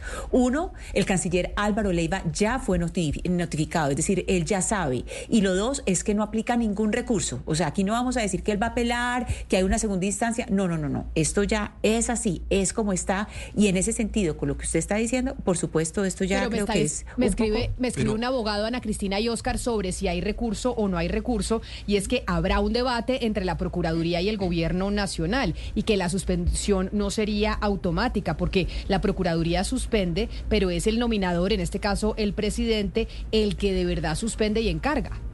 Sí, lo que, o sea, lo que lo, que han comunicado hasta el momento de Procuraduría es que no aplica ningún recurso para esta decisión. En este caso no aplicaría ningún recurso porque además eh, ya, ya el, canciller tenía conocimiento y el gobierno de lo que se estaba adelantando en la investigación en el caso de, del, canciller. Pero mire, eh, Camila, yo creo que el tema político es muy importante porque el canciller Leiva es una ficha política valiosísima para el gobierno de Petro. En el tema de la paz total, digamos, es una persona que ha jugado una, un gran papel a nivel internacional y, y ha tenido la misión de, venderle al mundo la paz total. Pero en este caso, Camila, es un golpe muy fuerte que recibe el presidente de la República y yo sí creo que eh, cuando ya, se está, ya está de por medio una, una decisión por parte de la Procuraduría, el presidente de la República debe considerar ya la, la, la suspensión, por supuesto, del, del, del canciller, pero aprovechar la, el remesón ministerial para salir también del canciller en este caso. Eso, eso le iba a decir, que sí puede darse el remesón ministerial en este momento, que se dé la suspensión del canciller Álvaro Leiva, dar la confrontación con la Procuraduría, que seguramente el presidente la va a dar, no nos olvidemos que pues han tenido una pelea con los organismos de control y con la procuradora Margarita Cabello y el fiscal Francisco Barbosa constantemente. Esto va a ser un enfrentamiento importante entre las diferentes ramas del poder, pero seguramente, Oscar, el presidente aprovechará y hará ese cambio que desde hace rato se viene diciendo en ministerios, uno de ellos la Cancillería, reemplazando a Álvaro Leiva, por quien dicen, pues Luis Gilberto Murillo es el que más suena, no se sabe quién más pueda estar en, esa, en ese ministerio. Sí, Camila, pero con esta decisión de la Procuraduría, la permanencia del canciller en el cargo es, insostenible. No puede sostenerse allí con una decisión de, una sanción disciplinaria por parte de la, de la Procuraduría General y, debería pues eh, dar un paso al costado y pues defenderse ya en lo, lo que ocurre con la decisión que tomó la, Procuraduría y como ocurre con todos los funcionarios públicos. Pero sí es un golpe muy fuerte políticamente para el gobierno. Para el gobierno sí es un golpe muy fuerte porque además, pese a que ya se sabe pues que lo del remesón ministerial estaba incluido el nombre del canciller, el hecho de que ya la Procuraduría haya procedido y lo haya sancionado disciplinariamente y le haya abierto un juicio disciplinario es una, es una medida muy, muy fuerte. Tratamos yo no, que yo no tengo, ¿sabe que no tengo conocimiento de una decisión tan radical eh, de un de un procurador, una procuradora o de la procuraduría con un gobierno? Además, una sanción, ministro. Porque no, no, no, no, pero es que además no hay sanción. Acá hay una, todavía no hay sanción, no hay resultado en la investigación. Lo que está decidiendo la Procuraduría es que toma esta medida provisional de suspender al canciller Álvaro Leiva para poder asegurar la recopilación de pruebas y demás cosas que se necesitan dentro del proceso. Aquí la Procuraduría no ha encontrado que Álvaro Leiva es responsable. Aquí simplemente es una suspensión del cargo mientras se da la sanción. y por eso es que le digo que el enfrentamiento que se vendrá va a ser mucho más grande de lo que hemos visto entre la presidencia de la República y el ente de control. Camila, conociendo un poco el, carácter del presidente, si saca a Leiva eh, en esta suspensión es un poco entregarle la cabeza de Leiva a Margarita Cabello. Y yo no sé Pero ¿cómo sostiene un ministro suspendido? Pues o sea, ¿cómo se mantiene un ministro suspendido por la Procuraduría en el cargo? Estoy diciendo que eso lo que eso tiene presentación. Es que, por eso, por eso es, que yo creo que se vendrá la pelea porque al final no creo que lo saque inmediatamente. El presidente puede decir no y empezar a pelear y decir no lo suspendo y la IVA sigue en su cargo. Es decir, en este gobierno Pero el caso, aquí hemos tratado y hemos hablado del caso de los de, los pasaportes. O sea, ¿se acuerdan ustedes todo lo que ocurrió con el caso de, los, ah, pasaportes? Claro, claro, y la IVA se equivocó y acá lo hemos denunciado, empezamos a denunciar desde hace un año, Oscar. aquí comenzó en este programa. pasaportes. De acuerdo. Pero lo que digo es que el presidente puede perfectamente decir no lo suspendo y acá no hay una, una decisión inmediata porque acá no se ha encontrado culpable al, al canciller Álvaro Leiva y armarse de verdad el choque de trenes como han titulado y empezaron a titular ustedes en su época cuando se enfrentaban eh, entidades y se enfrentaban distintas carteras, Oscar. Así es, tal cual. Pero, pero sí, es una medición de fuerzas. Pero yo sí creo que en estos casos, Camila, pensando en la institucionalidad, cuando se toman medidas, se toman decisiones por parte de, de, los, de, de, las organizaciones, de, los, de estas entidades, eh, hay que respetarles las decisiones y ampararse en el debido proceso. Es que él tiene todos los recursos para defenderse, pero, pero mantenerlo en el cargo después de una suspensión de parte del, del Ministerio Público, de parte de la Procuraduría, me parece que es demasiado retador por parte del presidente. 12 del día, 24 minutos. Lucas, pendientes de los eh, cuentas de Twitter del presidente Gustavo Petro y del canciller Álvaro Leiva reaccionando a esta decisión de la Procuraduría. Aquí alertado, porque usted sabe que el presidente, este es su canal de comunicación aquí Por eso. pendiente. Yo le cuento está- cualquier cosa. Y a ver qué dice, porque seguramente pues él defiende a su gente y así lo hará con Álvaro Leiva, que ha estado acompañándolo durante un año y medio ya en el, eh, en el Ejecutivo y pues es uno de sus protegidos, porque en medio de los remesones ministeriales muchas veces se ha esperado el cambio de Álvaro Leiva y no se ha dado. Son las 12 del día, 24 minutos. Quiero saludar a esta hora a Gabriel Santos, quien es el eh, presidente de eh, Colombia FinTech, el presidente ejecutivo. Señor Santos, bienvenido. Mil gracias por acompañarnos. Hola Camila, muy, muy buenas tardes para usted, para todas las personas que nos escuchan y nos ven en este momento. Discúlpeme que me demoré en saludarlo, pero después que teníamos esta noticia de último minuto sobre la No, no, pues, si ustedes ven mi cuenta de Twitter, hace cuatro años hice una denuncia similar en, el fondo rotatorio del Ministerio de Relaciones Exteriores por este mismo tema. Colombia a veces parece una rueda de hámster. Claro, Este pero en esa época no estaba. hace rato. En, en esa época no No, estaba no, no, el el canciller pasado, el Leiva, gobierno sino pasado. estaba. ¿Quién estaba de canciller en esa época pasado. cuando usted hizo la denuncia? Eh, en ese momento era eh, Carlos Olmes Trujillo, si no estoy mal. Carlos Holmes Trujillo. Pues mire, señor Santos, lo llamo por lo siguiente, porque quiero que oiga la historia que le sucedió a una compañera de trabajo. Nosotros por lo general no nos gusta compartir realmente las situaciones personales, pero esta historia que nos va a contar nuestra productora Jennifer Castiblanco, pues seguramente le ha pasado a otros colombianos y nos ha llevado a encontrar un vacío en la regulación de nuevas tecnologías que hay en nuestro país. Jennifer se fue de vacaciones, como muchos colombianos, a finales de diciembre para pasar el 31 en eh, un sitio distinto a Bogotá. Jennifer, usted se fue con su familia, con sus hijos, con sus papás, con sus hermanos y sobrinos. ¿A dónde? Viajamos a Lerida, Tolima. Y se iban a Lerida, Tolima, para pasar eh, Año Nuevo y los primeros días de enero. Así es. Y eh, lo que teníamos planeado era pasar 10 días. Pasar 10 días en una casa que les prestaron, que alquilaron, fueron a un hotel. No, era una casa que nos habían prestado, en la cual ya habíamos estado eh, mucho tiempo. Habíamos dejado de ir durante muchos años, pero era un lugar al que cuando yo era muy niña eh, íbamos cada año. Ese era el plan. Ir en el puente de Reyes a, a esa finca. ¿Y qué fue lo que le pasó? Eh, llegamos el 29 de diciembre. Mis papás con mis hijos y mis hermanas habían llegado mucho más temprano, pues porque yo tenía que, que trabajar acá en Blue. Yo llegué en la noche. Eh, a los 20 minutos que yo llego a esa casa, a esa finca, llegan cinco hombres armados, encapuchados. eh, nos llevan a, digámoslo así, que a la sala de la finca, nos arrodillan, manos arriba y les quiero contar que el dueño de esa casa, fue lo que le dijeron eh, esos señores esa noche, no paga el impuesto. Y como él no paga, pues les toca a ustedes pagar. Entonces... ¿Estas personas que llegaron armadas y encapuchadas estaban eh, vestidas de alguna forma en particular o simplemente estaban vestidas común y corriente? Sí tenían ciertas particularidades que en un principio nos llegaron, nos, nos llevaron a pensar que de pronto era guerrilla, porque había uno de ellos que tenía eh, botas de caucho, habían otros que tenían unas eh, prendas de color verde con las, las pistolas estas que van cruzadas, pero, pero que tuvieran algo más que nos pudiera llevar a, a determinar quiénes eran, no. Eh, los otros llevaban jean, zapatos, dos estaban con chaqueta negra, todos estaban con pasamontañas, pero dos tenían tapabocas. Y cuando llegan estos cinco hombres armados a la finca en que ustedes se fueron de paseo con sus papás, con sus hijos, con sus primos y los llevan a la sala y los arrodillan, ¿qué empieza a suceder? Pues ahí empiezan tres horas largas, Camila, de, de una situación en la que uno jamás piensa que se va a ver eh, involucrado. Eh, cinco hombres durante tres horas que nos quitaron absolutamente todo lo que teníamos.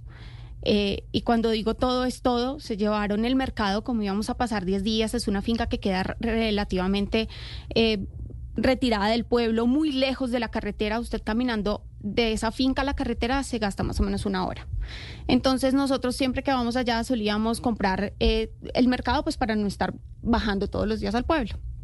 Así que se llevaron todo, toda la comida que estaba ahí, se llevaron morrales llenos de ropa, se llevaron, nos quitaron absolutamente todos los celulares, eh, documentos, em, todo lo que había de valor, porque recuerdo que por lo menos a mí, yo llevaba unos aretes casi que eran de pasta, y uno de los tipos me dice, entréguemelos, y yo le digo, son de pasta, o sea, no, esto no, esto no es de oro. Me dice, quítemelos que yo veré qué hago. Y yo, bueno, está bien, me los voy a quitar y se los voy a dar.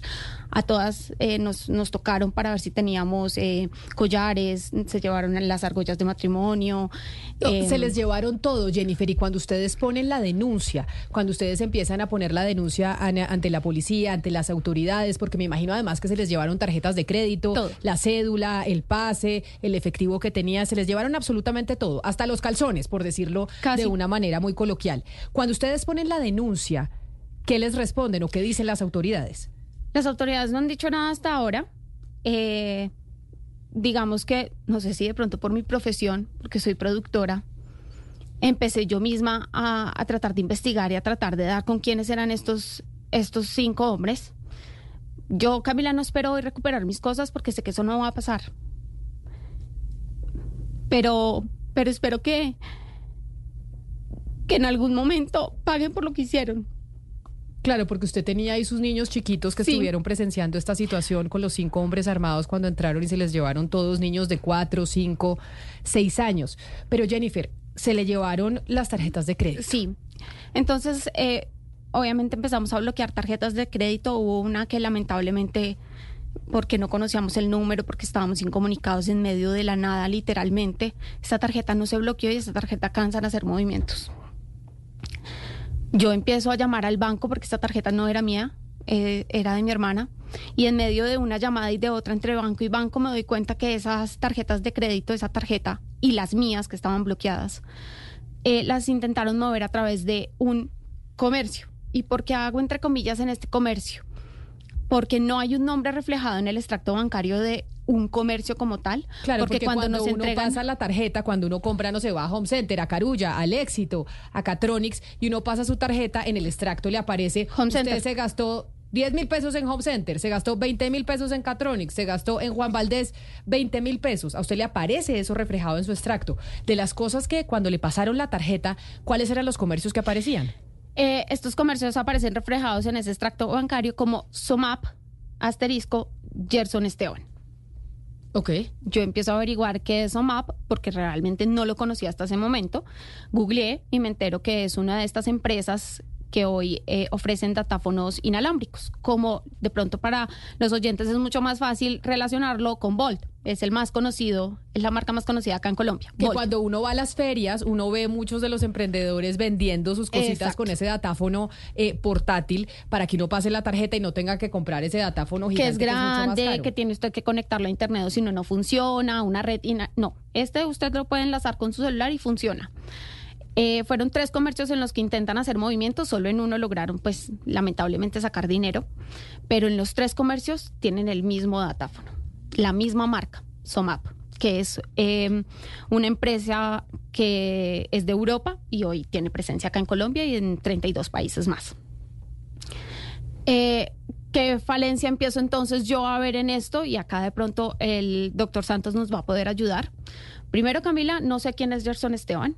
Cuando intento averiguar de qué es este comercio, me dicen en el banco que está afiliado en la categoría de restaurantes. Yo intento buscar de pronto, hay un restaurante en ese pueblo que se llame así, pero resulta que no. Eh, en uno de los bancos me entregan información de que ese comercio, supuestamente porque ellos lo llaman comercio, ellos no se refieren a un datáfono, ellos dicen el comercio está en Bogotá y yo no, el comercio no está en Bogotá porque el robo fue acá y el movimiento de la tarjeta le hicieron en menos de 12 horas, entonces no es de Bogotá. Y otro de los comercios en Armenia, entonces yo dije no, realmente son datáfonos inalámbricos que se trastearon de un lado a otro y en los que pues hicieron movimientos con las tarjetas. Cuando yo empiezo a investigar, Camila, me doy cuenta de que adquirir uno de estos datáfonos hoy en Colombia es demasiado fácil. Lo único que necesita es su número de cédula, su nombre, un correo y una cuenta bancaria. Es decir, y con eso es suficiente. Usted en este momento se gasta cinco minutos y puede comprar un datáfono. Es decir, lo que usted nos está diciendo es que estos delincuentes, los que entraron a la finca en donde ustedes estaban, tenían unos datáfonos que adquirieron, porque hoy en día es muy fácil adquirir un datáfono y entonces el que le roba la tarjeta ya simplemente pasa la tarjeta inmediatamente por su celular y por ese datáfono que adquirió en una de estas empresas. Exactamente.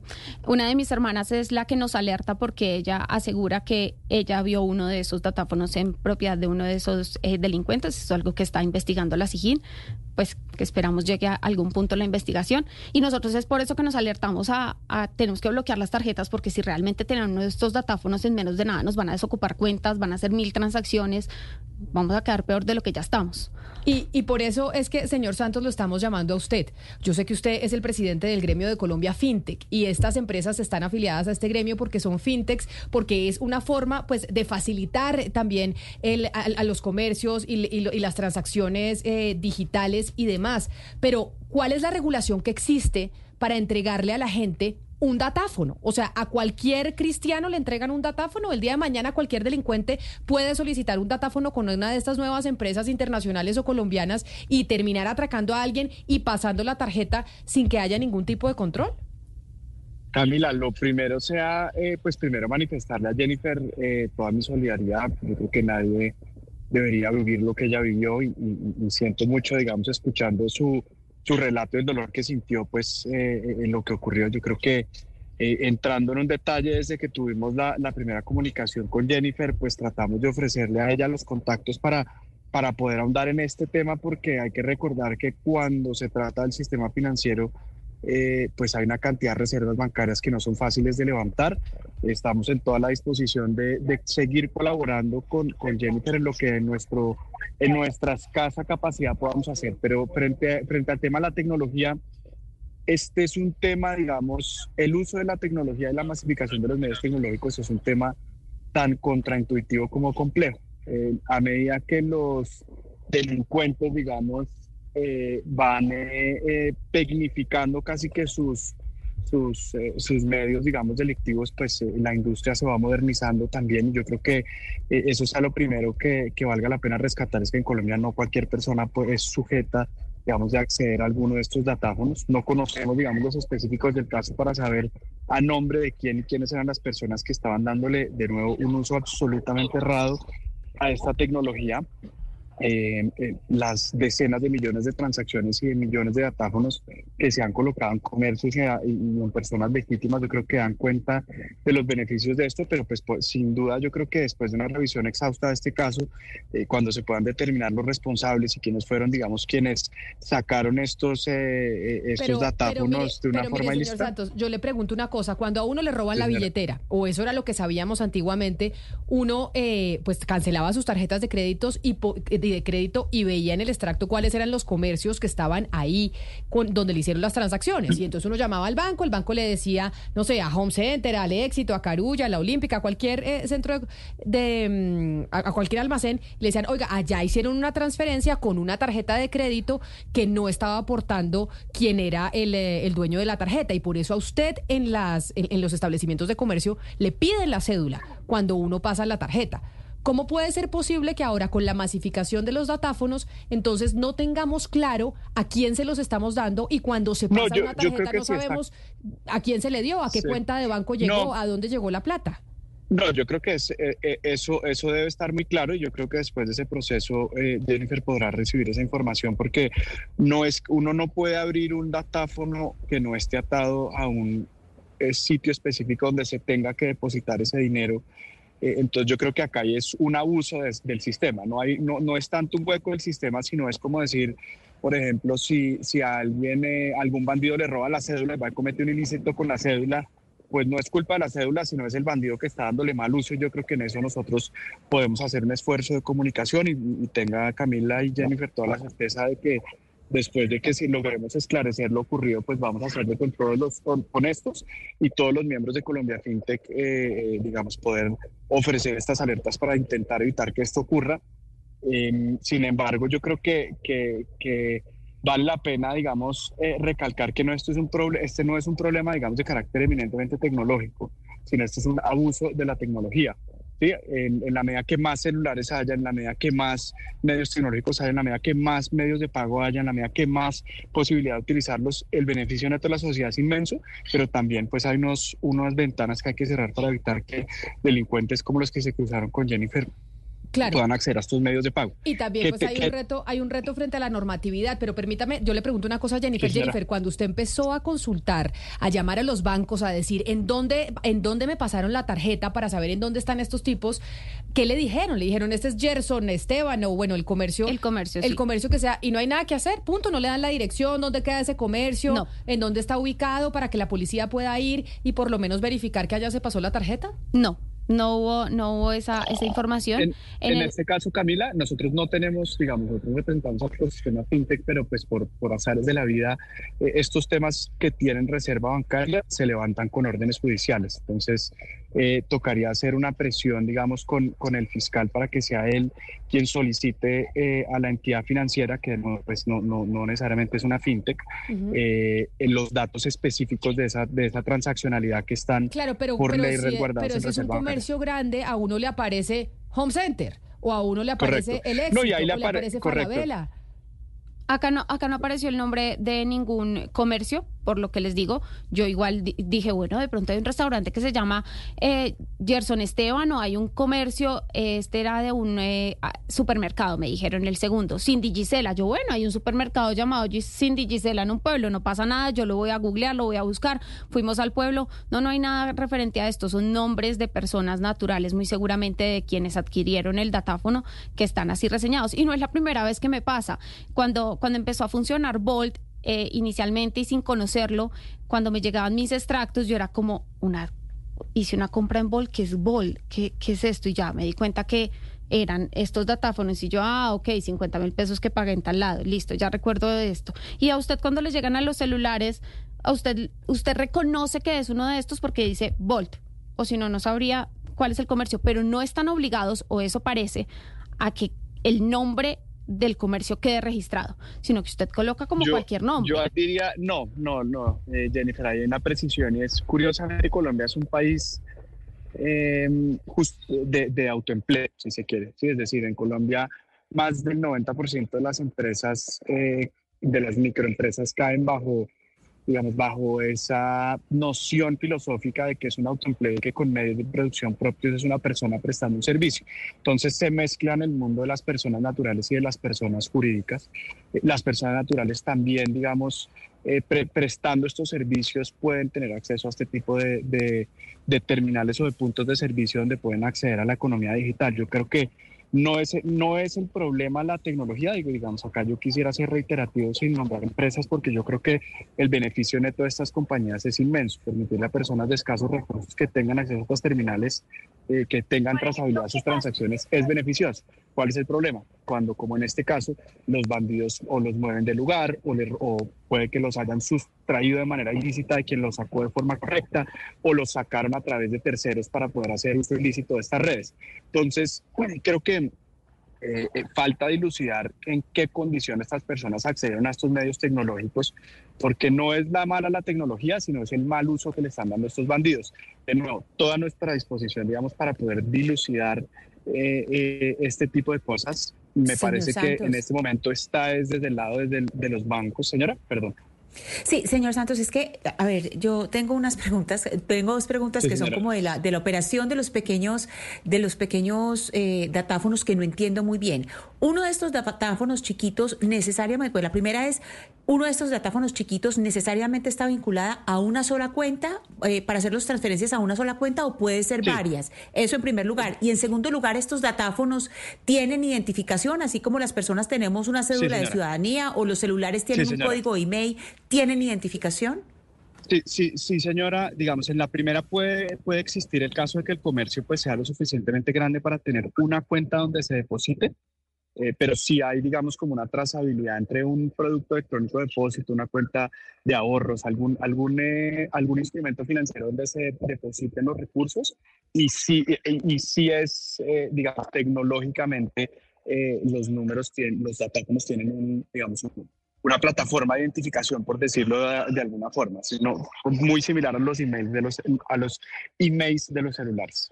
Pero entonces, como aquí en, eh, pues lamentablemente lo que le pasó a Jennifer, que no le deseamos a nadie, pero que sabemos que está sucediendo en la zona rural, como están entrando a las fincas, están robando a la gente, etcétera, etcétera, que es un problema de seguridad que se está viendo en el país y de extorsión que además estamos eh, viviendo, ¿no consideran ustedes que también hay, por ejemplo, una falencia en eh, saber y en identificar a quién se le entrega este tipo de tecnología?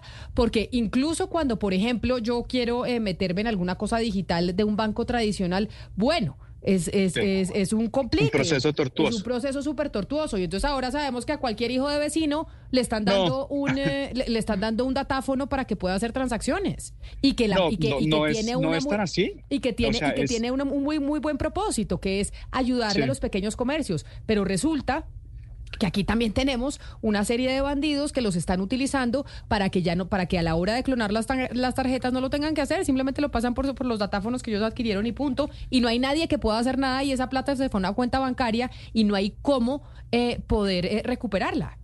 No, total, no, yo, yo creo que, que sí, digamos, en, privado eh, le- o podemos conversar con Jennifer, pero hay muchas protecciones para estas transacciones fraudulentas. La primera sería ponerse en contacto no solo con el banco, sino con la franquicia emisora de la tarjeta, eh, bien sea Visa o bien sea Mastercard, que tienen coberturas de acuerdo a la tarjeta que hayan usado. Eh, en contra de las transacciones fraudulentas. Entonces, ese sería también un consejo en general para, para los ciudadanos en caso de estos. Hay protecciones contra comercios en quiebra, eh, eh, transacciones fraudulentas y otras. Y yo creo que ahí Jennifer, entrando en contacto con el banco o el emisor de la tarjeta, podría intentar eh, recibir más información. Y lo segundo, yo estoy totalmente, vamos a hacer una revisión exhausta, Pero- digamos, de estos procesos, pero sí son procesos eh, estrictos, es decir, no cualquier cristiano accede a un terminal de estos. No es, eh, por eso me encantaría, digamos, eh, poder acompañar a Jennifer y poder entender por qué es posible que esto haya sido, digamos, o sustracción ilícita de este material, o que personas que sí estaban aptas hayan hecho venta en un mercado secundario, cosa que está prohibida, y como estas transacciones eh, de datáfonos de dárselo a una persona que no esté registrada para su uso, eh, pero pueden haber pasado una cantidad de cosas que estoy de acuerdo son absolutamente todas lamentables y, y una vez eh, podamos tener más información, pues vamos a trabajar con todos los miembros de Colombia FinTech para afianzar este tipo de, de procesos de entregas, para poder hacer el seguimiento y evitar que haya un mal uso de la tecnología por parte de delincuentes, que es todo el propósito de lo que hacemos en el ecosistema FinTech. Lo que pasa, doctor Santos, y como usted lo decía hace un instante, no es fácil que a uno le entreguen información. La Sí, verdad, los dos bancos con los que me comuniqué y los asesores que en ese momento me brindaron la información, les debo agradecer. Pero no fue mucha la información que me entregaron. Entonces, en el Eso banco, el dueño, el banco, pues de donde era la tarjeta, me entrega la información de el minuto a minuto en el cual hacen las transacciones, porque fue un minuto tras otro, una tras otra. Eh, los mismos movimientos, y es ahí donde yo digo, o es un comercio realmente que está aliado con los delincuentes, o realmente ese datáfono estaba en poder del delincuente, porque la misma transacción la intentan hacer con mi tarjeta, con la tarjeta de mi esposo, lo que pasa es que estaban bloqueadas, pero fue la misma tarjeta, fue el mismo comercio, fue el mismo, la misma, eh, eh, el mismo valor que eran 50 mil pesos. En la tarjeta de mi hermana, que es en la que logran hacer las transacciones, primero hacen transacciones de 50 mil pesos, que es lo que pueden ver eh, los oyentes que están conectados a través de nuestro canal de YouTube, y luego hacen las transacciones de 500 mil pesos. Pero estos fueron transacciones, Camila, que estaban casi que de 30 segundos a un minuto, una tras otra, una tras otra. Claro, que eso solo se hace o en un establecimiento que tiene un datáfono en Redevan y que, y, y que está eh, pues colinchado con los delincuentes, o en estos datáfonos portátiles, que es lo que estamos encontrando Claro. y por eso lo llamábamos a usted, señor Santos, pues que estamos encontrando unas falencias en este tipo de dispositivos que son buenísimos para ayudarle a la, a la gente que tiene estos comercios eh, que no son tan formales. Pero pues que también estamos viendo que hay- pueden tenerlo los delincuentes. Hay un pequeño truco que, eh, perdón, señor Santos, que uno podría hacer, por ejemplo, a mí me pasó algo parecido a lo de Jennifer hace muchos años y le puse un límite, un límite a las- al número de transacciones diarias y al monto. Claro, pero eso lo puede hacer usted en su banco, pero acá lo que estamos diciendo es que entonces cualquiera puede tener un datáfono. No, Sí. no, no, pero, lo- pero, lo- pero un poquitico para que- precisar ese tema de los datáfonos, no cualquier persona puede tener un datáfono. Eh, doctor Santos, pues- procesos de revisión eh, para las personas. Por, por eso, digamos, lo que quiero decir sin anticiparme y de nuevo, pues entendiendo, Jennifer, el dolor y el reto que enfrentaste es, eh, el no es un problema eminentemente tecnológico, es decir, yo creo que la tecnología es bondadosa. Hay unos bandidos haciendo mal uso de la tecnología Eh, y yo creo que acá valdría la pena decir, como lo decía anteriormente, en qué condiciones estas personas acceden a ese datáfono. Yo creo que ese es lo, lo, que sigue en la investigación que debe realizar la Fiscalía General de la Nación para ojalá llevar a una condena a estas personas y es si hay un manejo ilícito de la tecnología, que también es muy posible. Es decir, y en eso estamos de acuerdo. En eso estamos de acuerdo. No, acá, acá la tecnología no es el problema. Pero si hay unas falencias. Hay una falencia en que yo no sepa cómo se llama el comercio. Es que no aparece el nombre del comercio. Gerson Esteban no es un comercio. Cindy Gisela no es un comercio. Si a mí me hubiera aparecido el nombre del restaurante, restaurante Pepito Pérez, yo voy al restaurante Pepito Pérez y averiguo si realmente por lo menos existe el restaurante. Y esa, sí, correcto. yo creo que usted me dice que cualquiera no puede, cualquiera no puede acceder a un datáfono, pero yo es que yo intenté hacer la compra del datáfono. Y lo que me pedían era abrir una cuenta en la página. Lo hice en dos de estas empresas. Eh, una de ellas, eh, la que está eh, implicada en el, en el robo, pues mm, la empresa no implicada, sino uno de los datáfonos que usaron. y me pedían abrir una cuenta en la página y luego escribir mi nombre, número de cédula, dirección y hacer el pago. Claro, correcto, porque tú sí debes ser sujeta a un datáfono, Jennifer. Cuando tú hiciste ese proceso, estas plataformas tecnológicas hacen los procesos de verificación de KYC, de KYC, perdón, de conocer su cliente, de mirar eh, eh, posibles de transacciones en contra de lado de activos o financiación de terrorismo. O sea, cuando uno hace ese tipo de vinculaciones, en la parte de atrás están ocurriendo una cantidad de cosas bastante significativas, que es donde estas plataformas tecnológicas tienen una ventaja en el apalancamiento tecnológico. Eso quiere decir que tú, Jennifer, muy posiblemente sí debe ser sujeta de tener un datáfono. Lo, por eso te estoy diciendo, la probabilidad de que las personas que hayan eh, te, hicieron pasar este mal rato vía delito es muy posible que hayan hecho un uso ilícito de la tecnología. Es decir, eh, no es, digamos, me parece muy poco plausible que el datáfono lo haya sacado uno de estos delincuentes muy seguramente con antecedentes penales, quienes no son sujetos de acceder a esta tecnología, sino por el contrario están haciendo un abuso de sacarlo a nombres de, terceros o incluso pueden haber sido datáfonos robados que no hayan sido reportados a tiempo. Entonces, por eso digo que eh, existe una multiplicidad de factores todo esto diciendo que vamos a hacer una revisión también con los miembros de Economía FinTech de que se adhieran a los más altos estándares para evitar que este tipo de sucesos ocurran. Pues es el director de Colombia FinTech, el presidente ejecutivo Gabriel Santos, quien, a quien le agradecemos y de verdad le pedimos eh, su colaboración. Lo, vamos a hacer. No, lo solo porque es el caso de Jennifer, que tiene acceso a los micrófonos, sino también porque esto le está pasando a otra gente. Y se pueden estar usando estos datáfonos que le están entregando a cualquiera para que los cojan delincuentes y cuando roben las tarjetas de crédito ya no tienen que hacer ninguna maroma, sino que simplemente ahí en el datáfono que conectan en el celular empiezan a pasar la tarjeta un montón de veces y terminan robando a la gente y cuando uno va a hacer la averiguación, no se sabe dónde queda ese comercio. No, vamos a seguir haciéndolo y trabajando con, con, con, con todos los proveedores de tecnología para, para, poder afinar detalles donde haya la posibilidad de hacerlos, también acompañar a Jennifer en lo que ella considere que, que podemos hacer y seguir, digamos, mejorando y, y, mejorando la vida de millones de colombianos, pero por supuesto generándole seguridad y certeza a la gran mayoría de ellos. Pues es el presidente ejecutivo de Colombia FinTech, Gabriel Santos. Mil gracias por atendernos y, responder y, y estar tan abierto a poder ayudar en esta situación. Una feliz tarde para usted. Gracias Camila, de nuevo siento mucho Jennifer lo que viviste y acá estamos para lo que podamos hacer eh, en, este caso. Pero feliz tarde. Gracias. Feliz tarde. En este caso incluso pasa algo adicional, Ana Cristina, y ya Jennifer nos lo va a contar. Y es que usted sabe que en, eh, en los celulares usted hoy en día puede ponerle la localización, no tiene que comprar el aparatico que compra Sebastián. Usted pone en su celular, lo, lo mm, linkea, ¿cómo se dice eso? Sí, que lo enlaza, lo vincula, lo, vincula a su computador o a otros dispositivos y usted sabe exactamente la ubicación de su celular. Eso hoy en día se puede hacer. Sí, sí, sí, sí. Y eso, y eso que tiene que ver con los, con los, eh, yo, yo estoy aterrada con todo lo que están contando, Camila, porque es que además puede, o sea, es posible que el robo que le hicieron a, a Jennifer además sea con un datáfono robado. O sea, es que, es que eh, no, es solamente que se pueda sacar de cualquier manera, sino que se puede buscar la manera de usarlo cuando es robado. Entonces, porque uno, uno pensaría que la cosa es que si se roba inmediatamente, pues que haya, haya una manera de bloquearlo, una, manera inmediata de bloquearlo. Ah, claro, tiene toda la razón. Toda o sea, debería ser debería tener un sistema de que, como hacen los, los celulares, pues que sirva para repuestas o lo que sea, pero que no sirva para usarlo. Pero, eso, pero ese sistema debe existir. Lo que pasa es que lo que sí está sucediendo es que saca cualquiera el datáfono y empieza a utilizarlo, incluso los propios delincuentes. Pero lo que le digo del celular, de la localización, es porque hay otra cosa más aterradora. Jennifer, ¿usted sabía en dónde, ustedes encontraron en dónde estaban los celulares porque aparecía que estaban ubicados, a ustedes los robaron en, en el departamento del Tolima y aparecieron los celulares en Bogotá? Uno de los celulares desde el primer momento, obviamente todas sabíamos que podíamos eh, acceder a la ubicación de los celulares.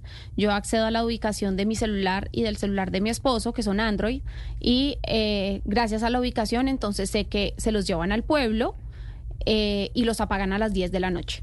Lamentablemente eh, habían cuatro celulares que eran iPhone y a esos nunca pudimos acceder a la, a la ubicación. Eh, mis hermanas decían algo le hicieron porque no logró ubicar mi celular. Solo accedíamos a la ubicación de, los celulares que eran Android. Pero eh, hace unos días, la semana pasada, mi hermana, porque yo todos los días nos metíamos a ver qué pasaba con los celulares. Y mi hermana se da cuenta que el celular de ella llega aquí a Bogotá. ¿Y a dónde, Camila? Donde todos sabemos que llegan los celulares que son robados, al centro, sobre la Caracas con 13. Allá llegó el celular. A mi hermana, mi hermana había activado la notificación por correo y le llega el correo diciendo que su celular a las 6 y 52 de la mañana se enciende en la calle en la calle 13 con Caracas. Y cuando ustedes llaman a la policía y le dicen, "Yo sé dónde está mi celular", ahí me está apareciendo la ubicación, que pues ese es uno de los servicios que presta la tecnología de estos aparatos para que uno lo pueda encontrar por si se le pierde, por si se lo roban. Cuando usted dice, "Ya sé dónde está", ahí estamos viendo quienes están conectados en eh, nuestro canal de YouTube de Blue Radio en vivo, pues el pantallazo de donde le muestra a uno que está el celular, la ubicación. ¿Qué le dicen de las autoridades? Usted ya me dice, oiga, yo encontré mi celular, está en este sitio, ayúdeme a recuperarlo. Eh, primero que las ubicaciones no son exactas, entonces que es difícil, que no son muy precisas. Eh, por lo menos en los celulares, unos, eh, mi celular primero se ubica en Lérida y días después, el 3 de enero, me llega la notificación de que el celular está en el Líbano Tolima. Pero que no se puede hacer nada porque no hay una dirección exacta, que no se puede hacer nada porque no hay cámaras en el sector.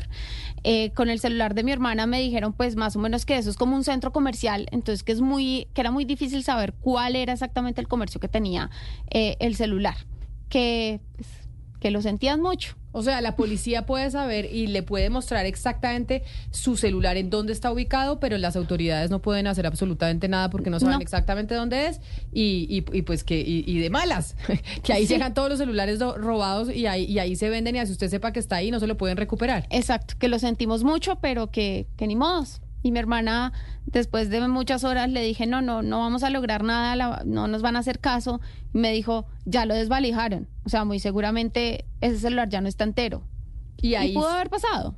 Y ahí son las falencias, Ana Cristina, que esta historia, Jennifer, pues como le decía Gabriel Santos, toda nuestra solidaridad con esta situación, porque pues nadie quiere vivir eso con su familia y mucho menos con unos niños chiquitos que estén presenciando esto que usted presenció. Pero esta situación esta historia que nos está contando Jennifer es la historia que seguramente le ha pasado a muchos colombianos, Ana Cristina, en la zona rural, en el deterioro de la seguridad, que los roban y demás. Pero uno cree que hay pues algunos pasos que se pueden seguir para encontrar con para encontrar a los delincuentes, para encontrar eh, los aparatos y resulta que toda esta tecnología pues no sirve para nada. Pues Camila, es que, mire, esto que está contando Jennifer le pasó a mi hermano el 28 de diciembre, le pasó aquí en, en Medellín, le robaron un Apple, un, un teléfono Apple. El de, no sé qué le hicieron a los de las hermanas de Jennifer que no, que no se pudieron localizar. El de mi hermano todo el tiempo supimos dónde estaba. O sea, todo el tiempo se sabía dónde estaba. Entonces uno dice, ¿para qué toda esta tecnología si las autoridades no van a ir a donde está? Como dice Jennifer, lo de Bogotá de Caracas, o de, la, de la Caracas con 13, pues eso es famosísimo y, no es de ahora, es muy famoso que los celulares se los llevan para allá. ¿Para qué toda esta tecnología si las autoridades no están ahí precisamente para eso? Y no solamente las autoridades, Camila, sino también la gente que compra celulares robados. Perdóneme, pues, pero aquí también hay que, hay, hay que decirlo. Perdóneme, pero usted no tiene por qué estar quejándose de absolutamente nada si usted es de las personas que compra cosas robadas. Que por, eh, por comprar un celular por eh, 200 mil pesos o lo que sea, no sé cuánto cobran por eso, pero que se van a comprar cosas robadas. Entonces aquí hay toda una cadena, no solamente las autoridades que no van y no cumplen con su deber, sino las personas que siguen comprando cosas robadas. Así es, pues Jennifer, lo sentimos mucho y vamos a ver qué nos, qué nos ayuda a hacer Colombia FinTech y sobre todo que haya una normatividad un poco ya sé que Sebastián me va a saltar con los ojos, pero sí más estricta de que no a cualquiera se le dé un datáfono. Es que lo que va a pasar, como nos decía un oyente, es que ya usted va a llevar su tarjeta en el celular y como ahora ya son eh, de contacto, entonces simplemente le pone el aparatico atrás y ya le hacen la transferencia de su tarjeta. O sea, vamos a llegar a ese punto me pone usted en una situación incómoda porque siento mucho lo de Jennifer, pero sí, yo estoy pues, a favor de la expansión, sobre todo para la economía informal, de ese tipo de cosas que creo que trae beneficios, pero eso no quiere decir pues que las autoridades no hagan nada o que no haya posibles regulaciones, pero bueno, igual el ingenio de los ladrones colombianos es asombroso y cada vez que algo hay un avance, pues los tipos ya están tres pasos adelante lastimosamente. No, es que es que yo creo que no es que estemos en contra, yo sí creo que tienen que haber ciertos eh, pasos de seguridad. Eh, como lo están haciendo en este momento muchos bancos. Eh, hay que mencionar a Nubank todo el proceso que hay. Usted no tiene, cuando va a abrir la aplicación, usted no tiene contacto con una persona, es verdad, lo tiene ya después con sus call center, pero usted le piden foto suya, foto de su cédula y por detrás y por delante. Hace unos días me pasó, eh, Da Vivienda actualizó su aplicación y me pasó exactamente lo mismo, foto de su cédula, foto suya, huella, no sé qué, la manera de identificar de que la persona que está accediendo a esa cuenta es realmente quien debe ser. y con los datáfonos no, está sucediendo. Pero lo que sucede, que lo explicaba el señor Santos, es que hay una parte de la economía informal, Camila, sé que ya me quedan 20 segundos, que no tienen nada, no tienen, no tienen cámara ni comercio, no tienen cuenta bancaria porque es absolutamente informal. Entonces, es la única manera de que sus transacciones pues, puedan vincularse al sistema financiero y un poco esa es una herramienta. Y antes de, finalizar, Camila, acá nos está escribiendo un oyente y nos dice que una de sus amigas perdió su teléfono, un celular iPhone, que la respuesta que le dio la policía en ese momento es, vaya usted hasta allá porque esa no es nuestra jurisdicción. Tiene que ir a un al CAI del barrio Santa Fe es realmente es vergonzoso que sepamos lo que pasa en la Caracas con 13 en ese lugar. Y que la policía no haga absolutamente nada. Porque seguramente, acá nos dice un oyente en el 301-7644-108 eh, que en la mafia de celulares robados está metido la policía. Y eso es lo que empieza a creer la gente si no hacen nada. Cuando uno dice, allá está mi celular y dicen, no, qué pena, ya no nos podemos meter. Es la una de la tarde en punto. Ustedes gracias por habernos acompañado, por haber escuchado esta historia. Si tienen alguna similar, por favor, escríbanos al 301-764-4108, que vamos a estar pendientes eh, de lo que a ustedes también eh, les pasó. Continúen con nuestros compañeros de Meridiano Blue, que les van a actualizar de todas las noticias que suceden en Colombia y en el mundo. A esta hora, en Blue Radio, las historias, las primicias, los personajes, la música y la tecnología en Meridiano Blue. Con Ricardo Ospina, Silvia Patiño y Octavio Sazo. Una de la tarde, un minuto. Bienvenidos a las noticias. En estos momentos en Bogotá la temperatura supera los 20 grados centígrados y hay varias regiones del país que viven su propio infierno por cuenta de estas altas temperaturas máximas que se están presentando en el país. Hay alerta por incendios forestales en al menos 900 municipios de Colombia. 300 municipios ya comienzan a vivir lo peor de la sequía y es que se están quedando sin agua, el líquido vital para poblar poblaciones cercanas a donde se desarrollan estos incendios ya comienza a escasear. Pero antes, hablemos de la noticia del momento. La suspensión al canciller Álvaro Leiva ya fue notificado de esta decisión de la Procuraduría que lo deja por fuera de su cargo tres meses y del llamado a juicio disciplinario por presuntas irregularidades en la licitación de pasaportes. Habló la Procuradora General Damián Landines. Sí, señor Juan Camilo, por ahora no hay es pronunciamiento todavía oficial del canciller Álvaro Leiva, quien recordemos estaba en Ginebra asumiendo la presidencia del Foro Mundial sobre Migración y Desarrollo frente a esta suspensión de tres meses y llamado a juicio de la Procuraduría por posibles irregularidades en la licitación de pasaportes. Pero ¿por qué el Ministerio Público decidió suspender al canciller Leiva? Esto explicó la Procuradora Margarita Cabello. La Sala de Instrucción Disciplinaria acaba de proferir cargos contra el canciller Álvaro Leiva por presuntas irregularidades en la licitación de pasaportes. Dicha sala también decidió suspenderlo por tres meses para evitar, según lo decidido por la sala, la posible reiteración de las faltas disciplinarias que se le atribuyen, eso teniendo en cuenta su rol de ordenador del gasto y porque también es quien está dirigiendo el nuevo proceso licitatorio de pasaportes. Al secretario general la de la sala Cancillería. disciplinaria de la Procuraduría explicó que el Ministerio de Relaciones Exteriores incurrió en dos faltas disciplinarias cometidas a título de dolo, hablando específicamente del canciller Leiva, eh, a título de dolo, es decir, con conocimiento. La primera se trata en declarar desierta la licitación sin tener los fundamentos fácticos, jurídicos y técnicos, y la segunda por supuestamente decretar la urgencia manifiesta durante el desarrollo del trámite sin que al parecer existieran causales para adoptar esta decisión. Hay un dato importante que nos explican desde la Procuraduría y es que esta decisión no puede ser apelada por el canciller teniendo en cuenta que es un pliego de cargos, pero sí podría elevar una consulta ante el superior del procurador que falló en su contra, es decir, la procuradora Margarita Cabello, para que revise nuevamente esta suspensión. Gracias, Damián. Esta destitución del canciller Álvaro Leiva parte de una decisión tomada porque Thomas Gregg Sons, la empresa que se ha encargado de las visas y los pasaportes en Colombia durante los últimos 17 años, fue señalada por otras compañías que advirtieron que no existía una libre competencia en la adjudicación de ese contrato, al que todavía pues le restaban tres años más. Catalina Vargas nos cuenta.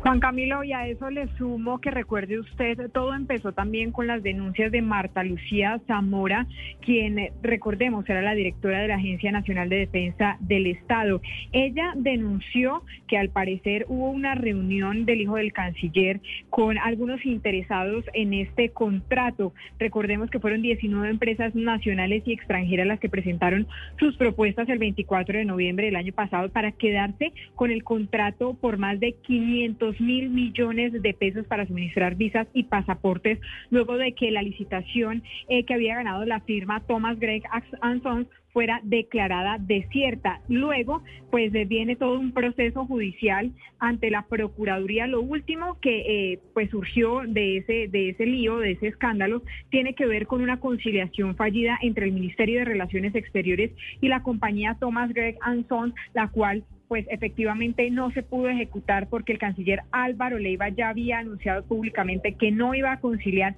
ni a propiciar ningún tipo de acuerdo con esta firma que recordemos pues anunció irregularidades en este trámite o en esta licitación.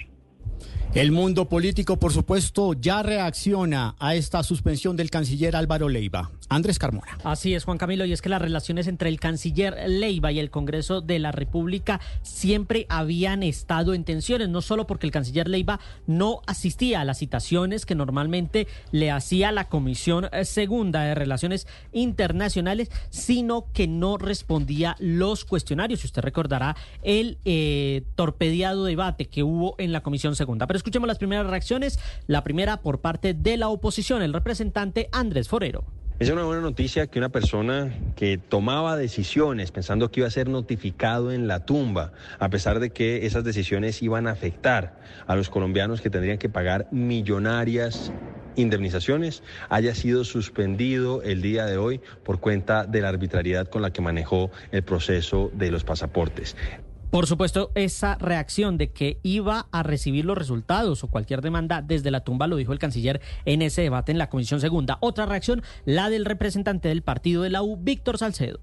Abren una licitación, la declaran desierta de manera caprichosa declaran una urgencia donde no la hay y violan todos los protocolos de contratación y además ponen en riesgo algo tan importante para cualquier ciudadano como un pasaporte. Así están gobernando, improvisando.